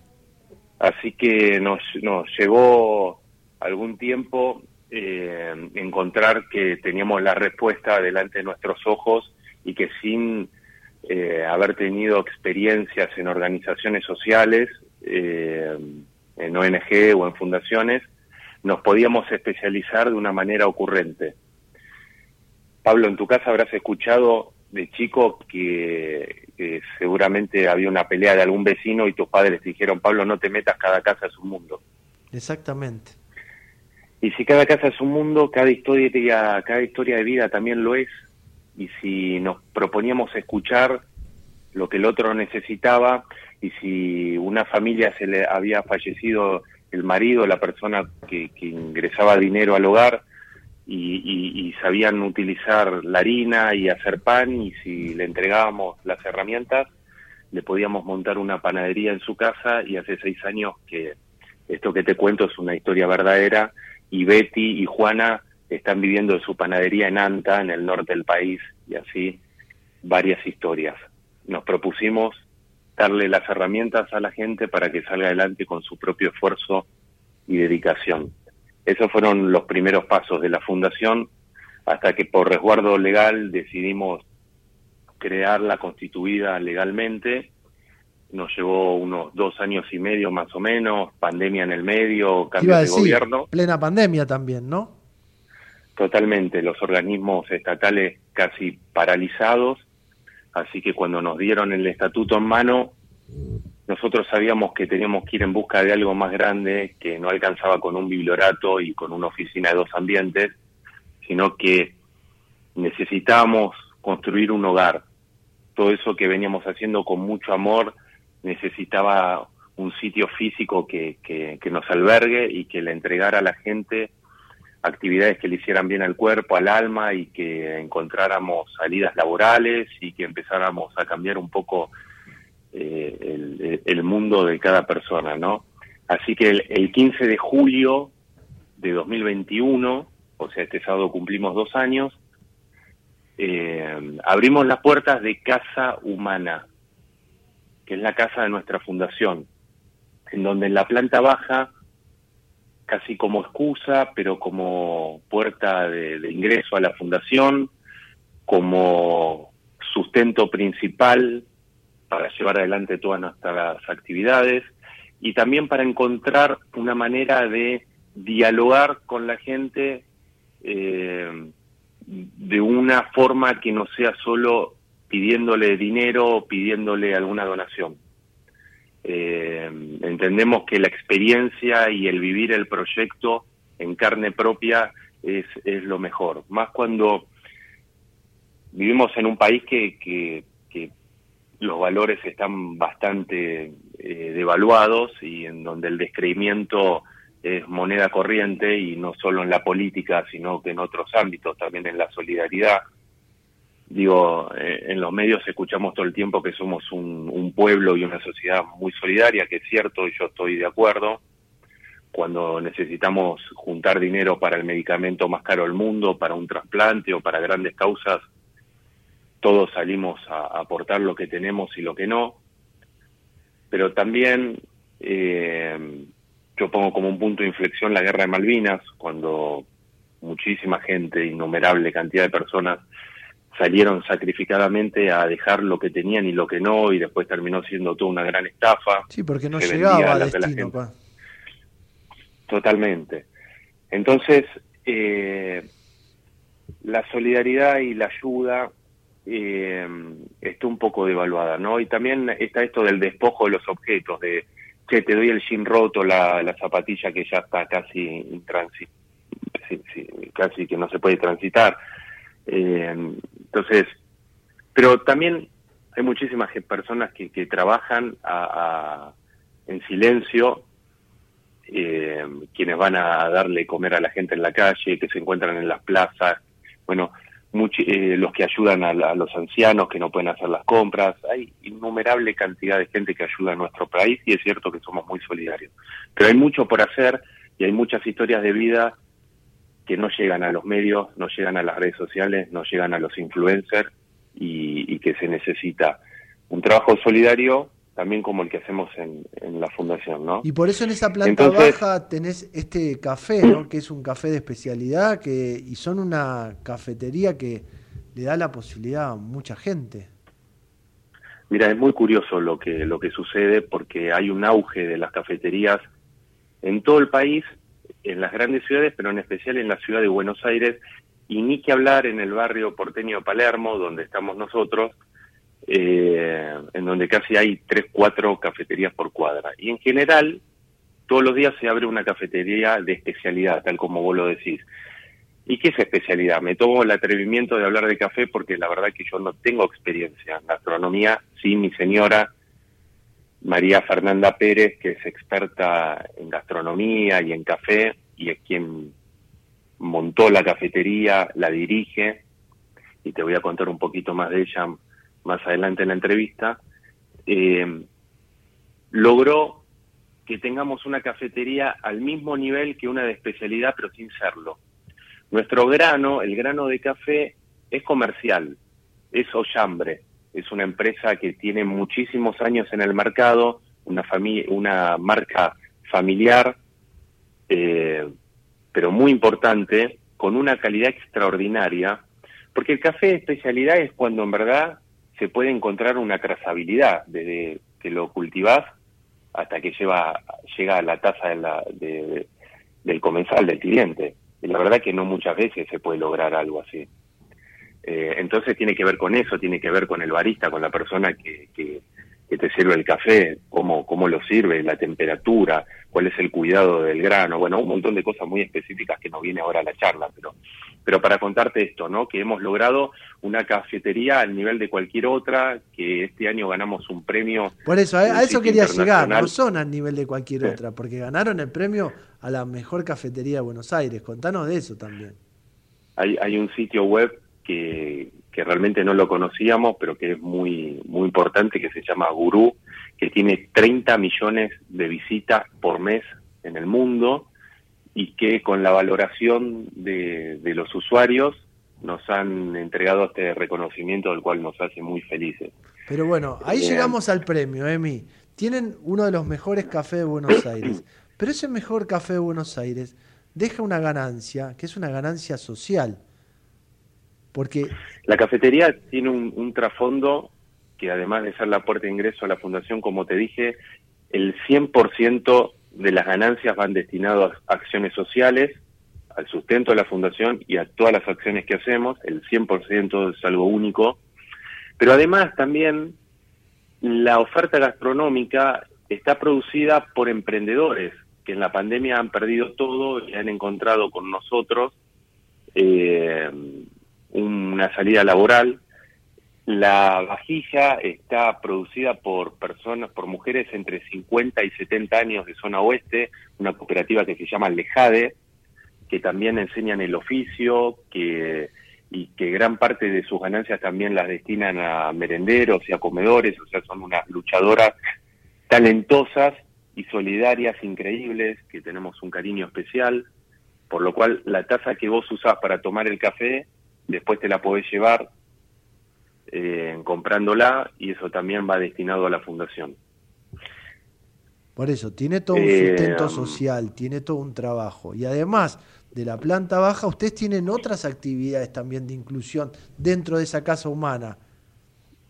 La casa tiene tres pisos, en el resto eh, damos talleres y cursos de todo tipo, desde yoga para niños de tres años, yoga inclusivo, donde también tenemos niños con discapacidad, yoga para adultos con una profesora, si no te puedo creer, la calidad humana que tiene Marión, es una talentosa increíble, va muchísima gente a tomar clase con ella, eh, folclore con Ramón Salina, eh, tango, radioteatro, eh, teatro para, para adolescentes, para adultos, reciclaje de basura, para, para niños de, de reciclaje hacen juguetes, transforman la basura en juguetes, hay todo un, un- un trasfondo educativo y, y recreativo, y así un montón de actividades que son buenísimas para el cuerpo, para el alma, para la mente y para encontrar también salida laboral para un montón de profesores que lo habían perdido todo en la pandemia. Justamente ahí diste en la clave. Es una casa humana donde te vas, te acercás para colaborar, para ayudar, pero también hay una calidez y hay un, una recepción. Me pasó a mí cuando estuve en esta casa humana, que tuve la posibilidad de conocerte, que desde que entras ya ves otra energía. La energía es otra. Ves otra onda y ves la posibilidad de que tomarte no solo un buen café o el mejor café de Buenos Aires, sino que esa gastronomía inclusiva es de primer nivel. Y por eso quería darte este espacio, Emi, no tengo más tiempo, pero quería darte este espacio para que los convoques en estas vacaciones de invierno, a que todos conozcan esa, ese café, esa casa humana que tiene mucho de humano en el corazón de Palermo. Y por favor, repetinos la dirección, así podemos darle a la audiencia que pueda ir a visitarte.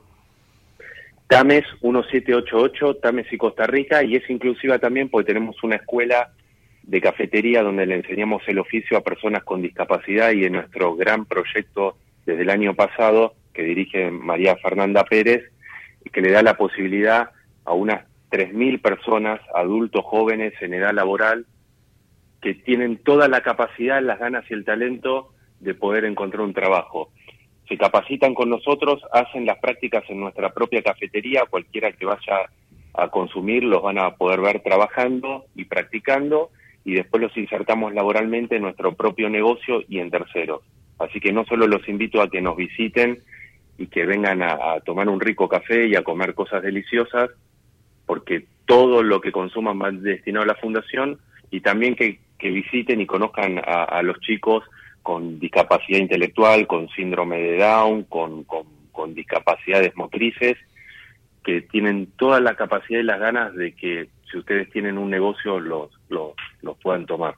Emi, un gusto haber hablado contigo y seguramente vamos a repetir la visita y vamos a seguir colaborando con ustedes. Abrazo grande. Y los distancia. invitamos que nos sigan en, en las redes, en Fundación.alma Humana, en Instagram y en casahumana.café. Y los que quieran más información acerca del proyecto Baristas con Alma para personas con discapacidad, estamos con los brazos abiertos para, para recibirlos. Qué lindo que lo que dijiste, con los brazos abiertos para recibirnos. Abrazo grande y buena semana. Gracias Pablo, un abrazo a toda la audiencia, gracias por el espacio. Que sigas bien. Y era Emiliano Slein, presidente de Fundación Alma Humana, que nos mostraba que la solidaridad también puede ser con satisfacción, porque me he ido a tomar un café satisfecho de lo que tomé, de lo que desgusté, pero también satisfecho desde poder colaborar con una actividad inclusiva, con darle posibilidades a otra gente que a veces no tiene recursos, que no tiene esa posibilidad, y entender que hay un montón de energías positivas en actividades como el yoga, como talleres de teatro, como el barismo, enseñarle una profesión. Te digo, unos platos exquisitos, así que si no se lo pierdan, Casa Humana en el corazón de Palermo. Pequeña pausa y se viene la última media hora de Futuro Sustentable.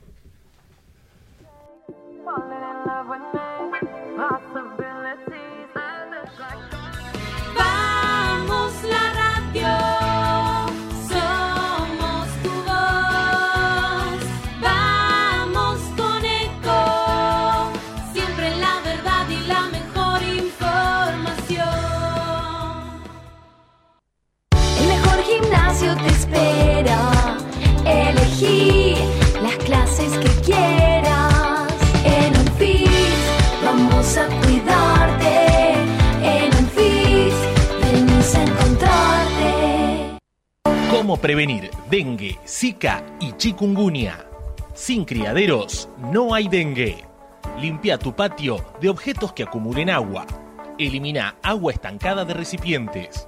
Reemplaza con tierra o arena el agua de tus flores.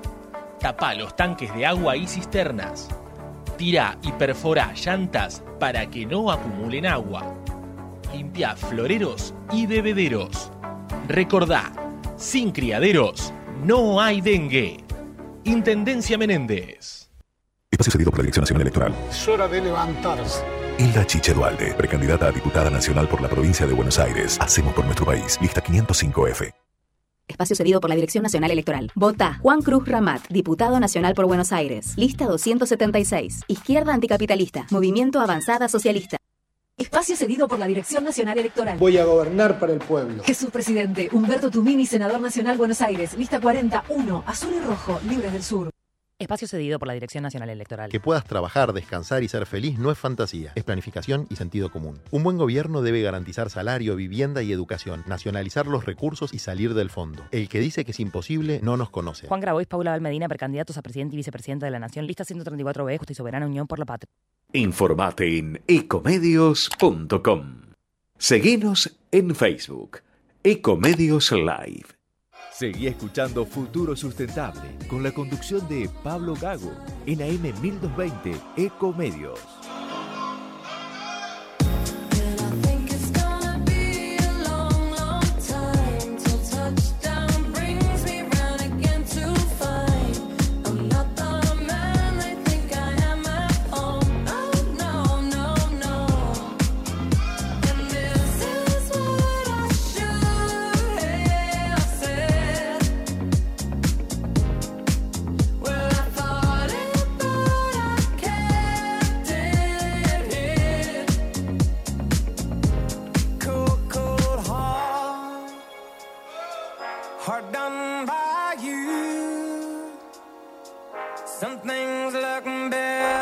Seguimos en este futuro sustentable 1439, los últimos 20 minutos. Y puedo decir que la temperatura, la térmica es 19 afuera.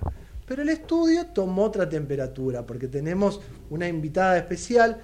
Hace rato que quiero hablar con Claudia Burbola, gerenta de asuntos públicos de Total Austral, Total Energies Argentina. Después me lo vas a explicar bien, porque quiero mostrar a la compañía desde otro lugar, quiero también hacerles ver a la gente que hay una transición dentro de la industria, lo hablábamos al principio del programa con la Melga, donde no solo es descarbonización, es transición energética, tienen otras miradas. Por eso, primero, buenas tardes Claudia, ¿cómo estás? Hola Pablo, buenas tardes. Bueno, gracias por la bienvenida. No, gracias a vos por tomarte este tiempo, venir a visitarnos. Y quería primero que me expliques, Total Austral, Total Energies, ahí empezamos a entender un poco esta transición también de la industria, ¿no? Sí, claro. Eh, bueno, Total Austral es la subsidiaria de exploración y producción de hidrocarburos de la compañía Total Energy, que es de origen francesa, una compañía multinacional que se encuentra en 130 países y está posicionada en Argentina con Total Austral desde el año 1978 y al día de hoy, eh, Total Energies tiene una presencia no solo en lo que es el EMP, es decir, exploración y producción de hidrocarburos, sino también estamos en la cadena de valor que tiene que ver con la comercialización de gas. Eh, otra compañía que es eh, especialidades, es decir, la parte de lubricantes, y estamos también vinculados con las energías renovables. Justamente cuando deciden tomar este nombre o este nuevo nombre Total Energies, ahí muestran que el horizonte ya no era una compañía petrolera, una compañía gasífera, era una compañía de energía en su integralidad, ¿no? Y decir, vamos hacia la transición nosotros uh -huh. también, ¿no? Bueno, en realidad eh, el cambio hacia Total Energies es claramente, con su nombre, es el, es el cambio de ambición de la compañía, transformándose de una empresa producto, exploradora, buscadora y productora de hidrocarburos, transformándose en una empresa claramente de energía, y hacia eso vamos. Eh, la lectura es, eh, diría, más que obvia, es imperativo que las, que las empresas eh, cambien su matriz energética en, en, función de acompañar a la sociedad y con las mismas necesidades que así se encuentran. Justamente cuando hablamos de esa necesidad de cambio de matriz, esa necesidad de entender esta transición energética, ustedes lo internalizan uh -huh. y también lo demuestran en la operación, porque hace poco hicieron, ¿se puede decir, un intercambio con Pampa? Sí. Exactamente. Contale a la audiencia, pues yo lo conozco, pero contale a la audiencia cuál fue la decisión y en ese intercambio demuestran política también. Sí, ¿no? bueno, voy justamente en búsqueda de eso, de poder explicar la política, voy un pasito para atrás. Eh, la compañía es- eh, se encuentra en, en pleno cambio, eh, respetamos la ambición propia de la empresa, de la compañía en su modalidad global y la acompañamos con hechos. Eh, por ejemplo, en el caso de Pampa, como vos bien decías, eh, nosotros éramos socios no operadores de un bloque Rincón de Aranda, un bloque que se encuentra en el core de Vaca Muerta, en lo que es la ventana de petróleo. El core de Vaca Muerta, arealmente se identifican zonas donde son productoras de gas seco, de gas y condensado, petróleo. Eh, este área estaba sobre Vaca Muerta en petróleo y nosotros hicimos este, un swap con Pampa Energía de manera tal de que nosotros nos corremos eh, como socios de ese bloque. Pampa Energía pasa a tener el 100% del working interest en ese bloque. Eh, y a cambio obtuvimos un parque eólico en Bahía Blanca que nos brinda 100 megawatts de, de producción eléctrica. Es decir, Total Austral hoy día es productor, te diría, casi netamente de gas. Y ahora voy a ir a la transición energética con eso. Justamente, ¿no? Miran gas. Miramos gas. Eh, n- nuestro fuerte a lo largo de estas cuatro décadas, más de cuatro décadas, ha sido siempre el gas. En Vaca Muerta estamos claramente posicionados en la ventana de gas. Tenemos cinco operaciones, es decir, me refiero a cinco concesiones de explotación eh, y exploración en la cuenca neuquina sobre gas. Eh, y en Tierra del Fuego, ni qué decir, la producción de gas que tenemos en el offshore. Eh, el gas es, la energía de transición. ¿Y por qué digo esto? Porque al día de hoy la matriz energética, tanto en la producción como en el consumo, necesariamente todavía es a partir de energías fósiles.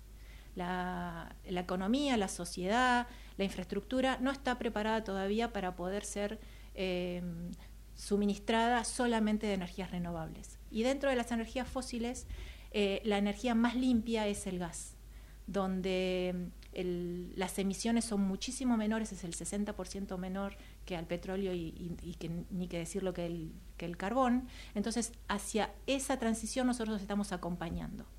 Eh, entonces, en Cuenca Neuquina estamos en Vaca Muerta, gas, somos a nivel nacional el primer productor privado de gas de la Argentina.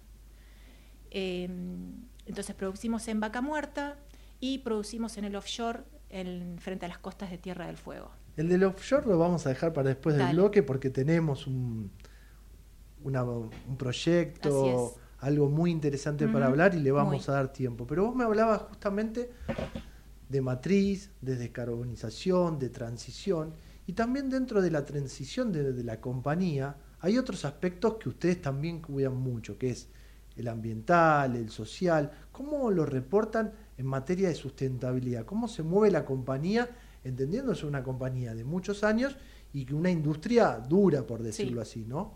Bueno, eh, en el común denominador de la sociedad, eh, una industria de hidrocarburos, eh, la gente se imagina algo negro, oscuro, sombrío, sucio, etcétera.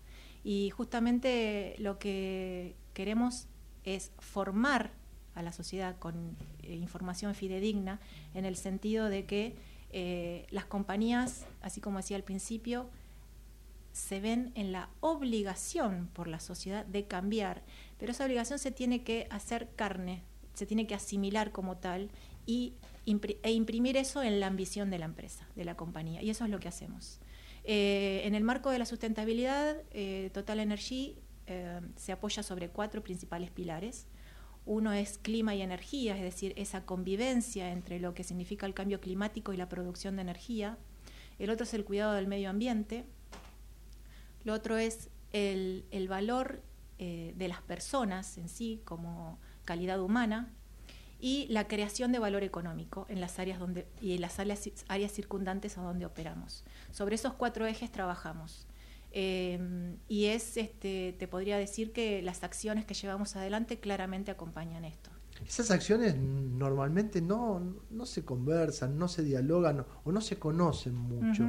¿Y hoy qué impacto tiene la compañía a nivel acciones de sustentabilidad? ¿A cuánta gente impacta? ¿A dónde llegan? ¿Cuáles son los grupos?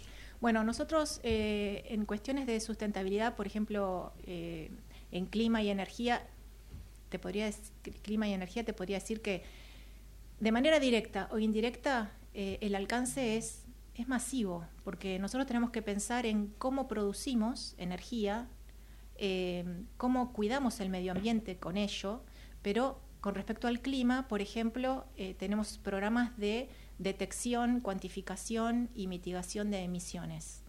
Eh, eso tanto en las zonas donde operamos, es decir, aquellas emisiones de dióxido de carbono o de metano que emitimos al producir, también vinculadas con aquellas que por lo que queremos producir, por, lo por la energía que necesitamos para producir, también se emiten y de qué manera también se emiten los, emiten los productos que tenemos. Hay, hay tres rangos, ¿no? Lo que se llama Scope 1, 2 y 3.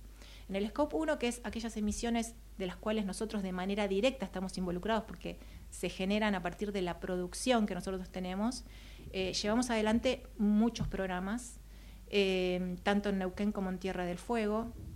Es el objetivo de la compañía a nivel mundial y que se imprime a nivel local también, eh, llegar al 2030 con el 80% de las emisiones, de disminución de emisiones en un 80%, y al 2050 a un net cero. Al día de hoy, vos me dirás, bueno, 2030, faltan siete Sí, años, al, al 2023, ¿cómo venimos? Bueno, la realidad es que de- desde el 2020 al 2023 hemos disminuido nuestras emisiones de metano en un 60%, pasando de 6 kilotoneladas por año a 2. Y lo mismo estamos haciendo con las emisiones de CO2.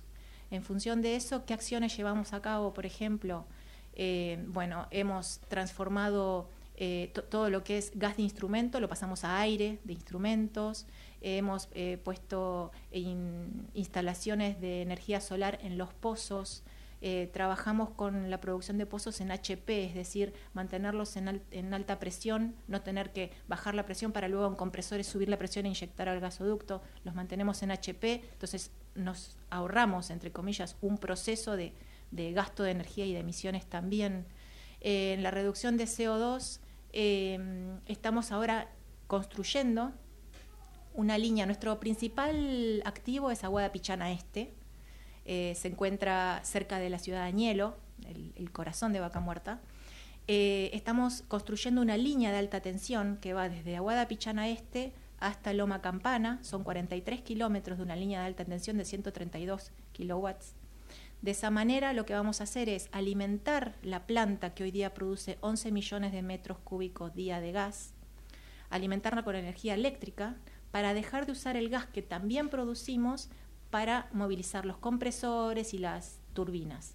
De esa manera toda la planta va a poder estar electrificada y no vamos a generar combustión en la producción. Bueno, y además el gas que no usamos para la combustión lo podemos inyectar en el gasoducto también, Lo ¿no es cierto? reinyectar. Exacto. Eh, y esa línea de alta tensión eh, va a ser alimentada por energías renovables a partir de, eh, del sistema interconectado. Ahí empiezan a convivir entonces. Exactamente, es, es factible convivir y de hecho lo estamos haciendo. Eso es un ejemplo en Cuenca Neuquina eh, que se está desarrollando desde el año 2022 a la fecha y otro que se está eh, desarrollando en la actualidad, eh, llevándose a cabo, es la implementación de aerogeneradores en la planta de Río Cuyen. En Tierra del Fuego tenemos dos plantas tratadoras de gas, una es Río Cuyen y la otra es Cañadón Alfa, y Río Cuyen es la que recibe la producción del offshore. Y al día de hoy también todos sus turbogeneradores se alimentan y compresores se alimentan del gas que se produce. Lo que vamos a hacer es la instalación de aerogeneradores que brinden electricidad a la, a la planta y de esa manera dejamos de utilizar gas, ya no quemamos gas eh, para la puesta en marcha de la planta. Bueno, son, son hechos factuales, ¿no? Son hechos y además que muestran cómo cambia el impacto ambiental dentro de una compañía que entiende la transición no solo puertas afuera, también puertas adentro, porque Por es supuesto. importante la reconversión. Cuando uno la mira puertas adentro y entiende, porque vos aparte venís desde la producción, venís de- desde ese lugar, el conocimiento es otro. Cortito, A nivel social, tengo un número. En el 2022 impactaron con 57 iniciativas a 8.300 participantes directos.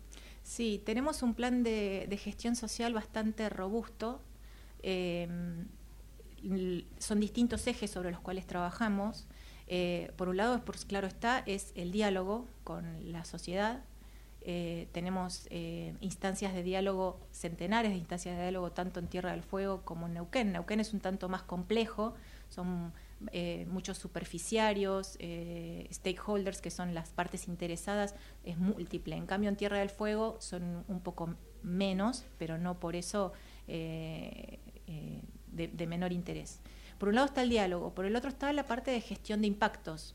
Eh, poder eh, identificar, estar abiertos a aquellas inquietudes que tiene la sociedad y poder eh, dar una solución. Y después se encuentra lo que es inversión social. En inversión social, que es ese número principalmente al que vos te referís, trabajamos en distintos ejes donde está la educación e inclusión de y para jóvenes, lo que está el cuidado del el clima y áreas costeras. Estamos con el tema de economía circular, desarrollo socioeconómico de las poblaciones eh, más íntimamente relacionadas con nuestra operación, como son crianceros, superficiarios. El tema de eh, cultural y, diálogo sobre cultura y patrimonio. Eh, son distintas instancias y sobre el de educación y después está también, no me quiero olvidar, lo que es seguridad vial. Desde la compañía, desde Casa Matriz, uno de los programas que se sostienen de manera muy, um, digamos, de manera muy importante es el tema de la seguridad vial y nosotros lo implementamos aquí en Argentina bajo dos programas, uno es vía urbano y otro es vía las escuelas, que se focalizan desde nuestro lado principalmente en la seguridad vial vista desde el peatón, cómo tomar conciencia eh, eh, y cómo los jóvenes eh, realmente cuando tenemos estos encuentros toman conciencia respecto a cómo cuidarse en la vía pública. Sí, justamente, esos hábitos que a veces no tienen y que, por ejemplo, un celular a veces distrae un montón en el, en el tránsito, porque uno como peatón también es transeúnte. Así que vamos a ir a una pequeña pausa porque no me quiero perder algo que a mí me interesa mucho, que es el offshore. Dale. Nos vas a contar Con de esta experiencia de extracción de gas en offshore. Pequeña pausa y continuamos en este futuro sustentable. Pequeños grandes hábitos. Sacar la basura de 19 a 21 horas y dejarla en bolsas cerradas dentro del contenedor negro o gris son pequeños hábitos que podemos sumar para empezar a generar grandes cambios. Juntos podemos construir un futuro mejor. Conoce más en buenosaires.gov.ar barra Ciudad Verde. Brazos abiertos. Buenos Aires Ciudad. Todos los días tomamos miles de decisiones. Las más importantes son las que tomamos cuando pensamos en los demás. En Bayer, innovamos para que cada día podamos tomar más y mejores decisiones para cuidar nuestra salud y cosechar un futuro más sustentable. Y eso es bueno. Bayer, cuidemos lo bueno. Hola, soy Ramón, el playero de Action Energy, y te cuento que si te subís a ON, nuestro programa de descuentos y beneficios, te vas a dar cuenta que es un programón, porque tenés un 15% de descuento en tu primera carga, 10% lunes y jueves en Quantium, descuentos en supermercados y más beneficios estés donde estés. Subite a ON, que tiene todo lo que estás buscando y por eso es un programón. Promoción válida para los usuarios registrados en ON. Para la primera carga de combustible 15% por única vez. Y todos los lunes y jueves 10% de descuento en Quantium Combustibles. Tope de reintegro 600 por carga, promociones no acumulables, bases, condiciones, vigencia y estaciones adheridas en onactionenergy.com. ¿Estás por viajar? No importa dónde vayas. Disfruta desde que llegás al aeropuerto. Aeropuertos Argentina 2000 te espera con distintas opciones para darte un gustito. Wi-Fi libre y gratuito, opciones de estacionamiento y mucho más. Aeropuertos Argentina 2000. Y seguimos en este futuro sustentable, tenemos pocos minutos, seguimos con la presencia de Claudia Borbola de Total Austral, Total Energy Argentina, podemos decir, y estábamos hablando de transición, contó de lo que es el proyecto Fénix, muy por arriba, porque dijo offshore, dijo gas, y quiero que me cuentes de qué se trata este proyecto Fénix que a mí, en lo personal, me interesa y mucho porque técnicamente cuando éramos chicos, ver una plataforma, ver esa exploración, llamaba mucho la atención. Así que contanos un poco, Claudia, de qué se trata Fénix en la Argentina. Ok, bueno, Fénix eh, es un proyecto de gas eh, en el mar. Eh, la historia de Total Austral es de larga data, más de cuatro décadas estamos en Tierra del Fuego. Eh, Fénix se trata de la sexta plataforma a instalarse en, frente a las costas de Tierra del Fuego. Eh, en Tierra del Fuego nosotros producimos actualmente 19 millones de metros cúbicos día de gas, eh, lo cual eh, representa cerca del 18% de la producción. La isla de Tierra del Fuego se alimenta 100% de gas, su, energía eléctrica es generada a, tra- a través de la termocombustión. Y Fénix viene justamente para renovar, es decir, es otro proyecto más que agregamos eh, para darle valor a los recursos que se encuentran eh, en el subsuelo marino. El- ¿Cuántos kilómetros de ductos? eh, bueno, el proyecto Fénix consiste en la instalación de una plataforma, en la construcción de un ducto que conecte esta plataforma con otra plataforma que tenemos que se llama Vega Pléyade. Esta conexión es de 35 kilómetros. Y después también es, claro está, la perforación de tres pozos, eh, que son pozos eh, con mucha desviación y luego navegan al reservorio eh, horizontalmente. De la misma manera que se hace en Vaca Muerta. Por eso, son tres pozos propios de esa plataforma, Así es. que van a tener una conexión de 35 kilómetros con Vega Pléyade. Exacto. Y de Vega Pléyade ese gas va a ir hacia Río Cuyen. Ahora, dos cosas.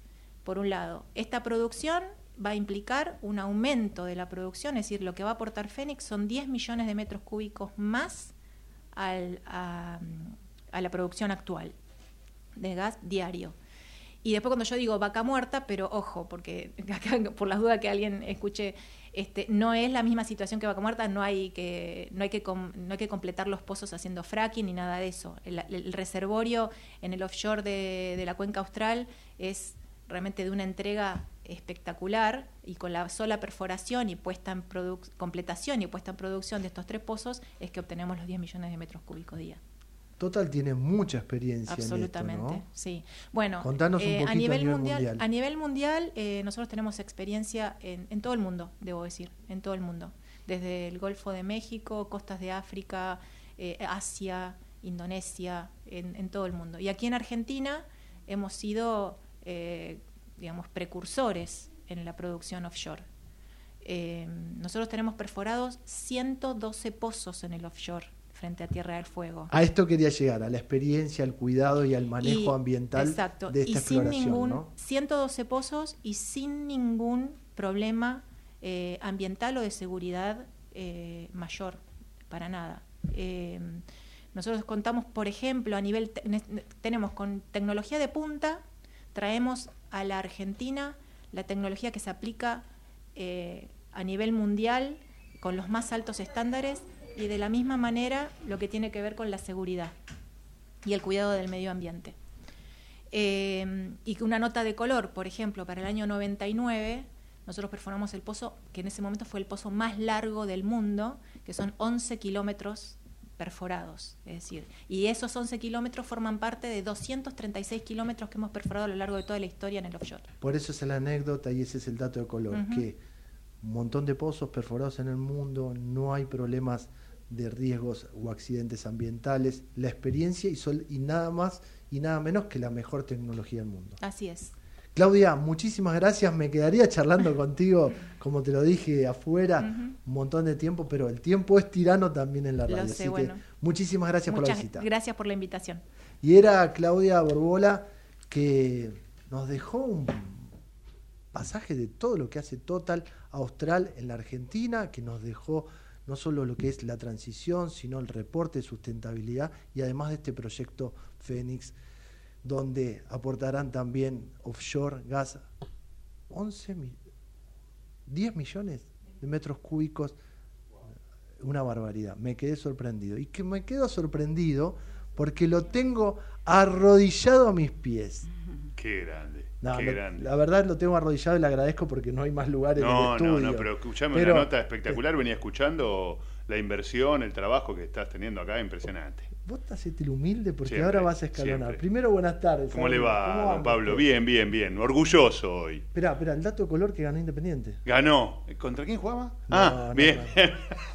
Un partido a la vez. Un partido vez. terrible, Un clásico terrible. del Nacional B, porque encima Bien. Central Córdoba, Santiago Sí, del Estero. lindo, partido chivo. Partido Partido, chivo. de H. Itiza. ¿Cómo salió River? Campeón. Salió River campeón. Mirá, si les dolía un poco la cabeza a los hinchas de Boca, pues, tuvieron que tomar ibuprofeno después del 1 a 0 en local. Ahora traje diclofenac, traje Voltaren, traje todo para que, bueno, ¿sabe salió que campeón River. Laguna, lo anticipé a Laguna, pasé Sí, el resultado y lo felicité porque dije, me lo voy a tener que No, no, dicen por favor, chicos, por favor, que a estuve mi amigo mirando- Adrián, porque viene, aparte la gente no lo pudo ver, pero No lo puedo hablar en el programa yo, Hay gente además. en el estudio que puede Sí. dar fe. Sí. Usted se acercó a la operación y empezó con la bandita. No hablaba nada de River, pero tenía una nota espectacular, total, acá en el estudio, no puedo mezclar eso. Bueno, pero salió campeón de Campeón, campeón, 33 tremendo. partidos. Debe ser unos pocos técnicos que con tan pocos partidos en primera división sale campeón. Más después de que el presidente de Boca dijo que tenga miedo de River porque vamos a estar ahí dándole fuerza y otro año más. Además que si ganaba el Ceneice era el tricampeonato. Para Boca que es bicampeón del fútbol argentino, o sea que siempre- es una ¿por qué- lágrima no? hoy. Siempre juntando amigos, Siempre- ¿no? pero aparte miran, Haciendo amigos al aire. Miran al rival, miran lo que hace Siempre, cada uno. siempre, Esto cuando siempre. protesto yo de los políticos. ¿Sabes qué, miren- ¿Sabes qué pasa? Lo miramos desde arriba. Bueno, y la Copa Libertadores, ¿cómo, ¿cuándo juegan? Bien, no, ahora jugamos el jueves por la Copa Argentina con Talleres. Eso es lo primero, River. O sea que ahí vamos a ver. Y después creo que la semana que viene recién, Copa Bueno, Libertadores. Te felicito, Gracias, Adri, gracias. Wimbledon también ganó Alcaraz. que también era de Sí, River. yo, todo, todo, todo, Ah. festejamos todo, todos los deportes. No, y ahora hablando seriamente, ¿qué traes para hoy en Ciudad Humana? Hoy tenemos la inauguración del Hospital Odontológico en San Isidro.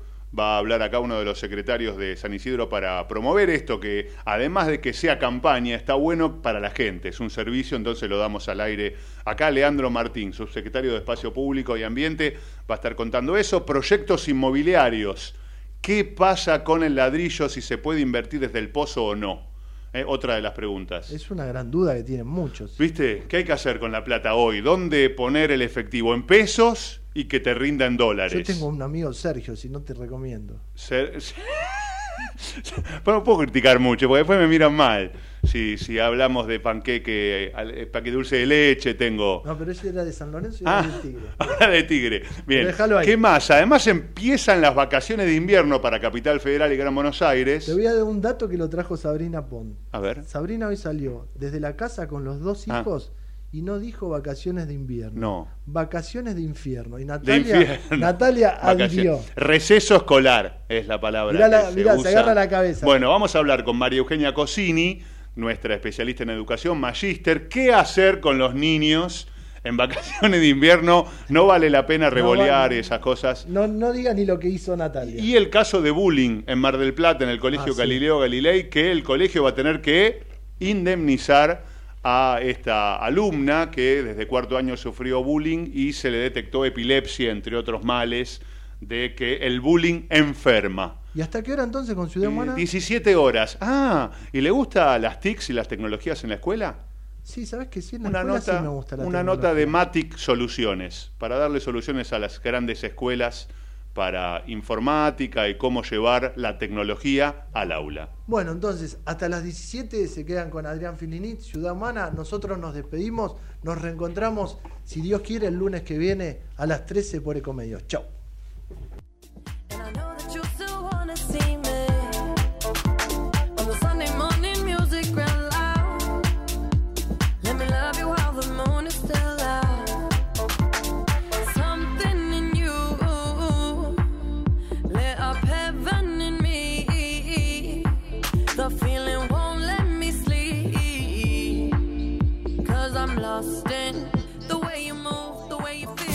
Desde Buenos Aires, transmite LRI 224, AM 1220, Ecomedios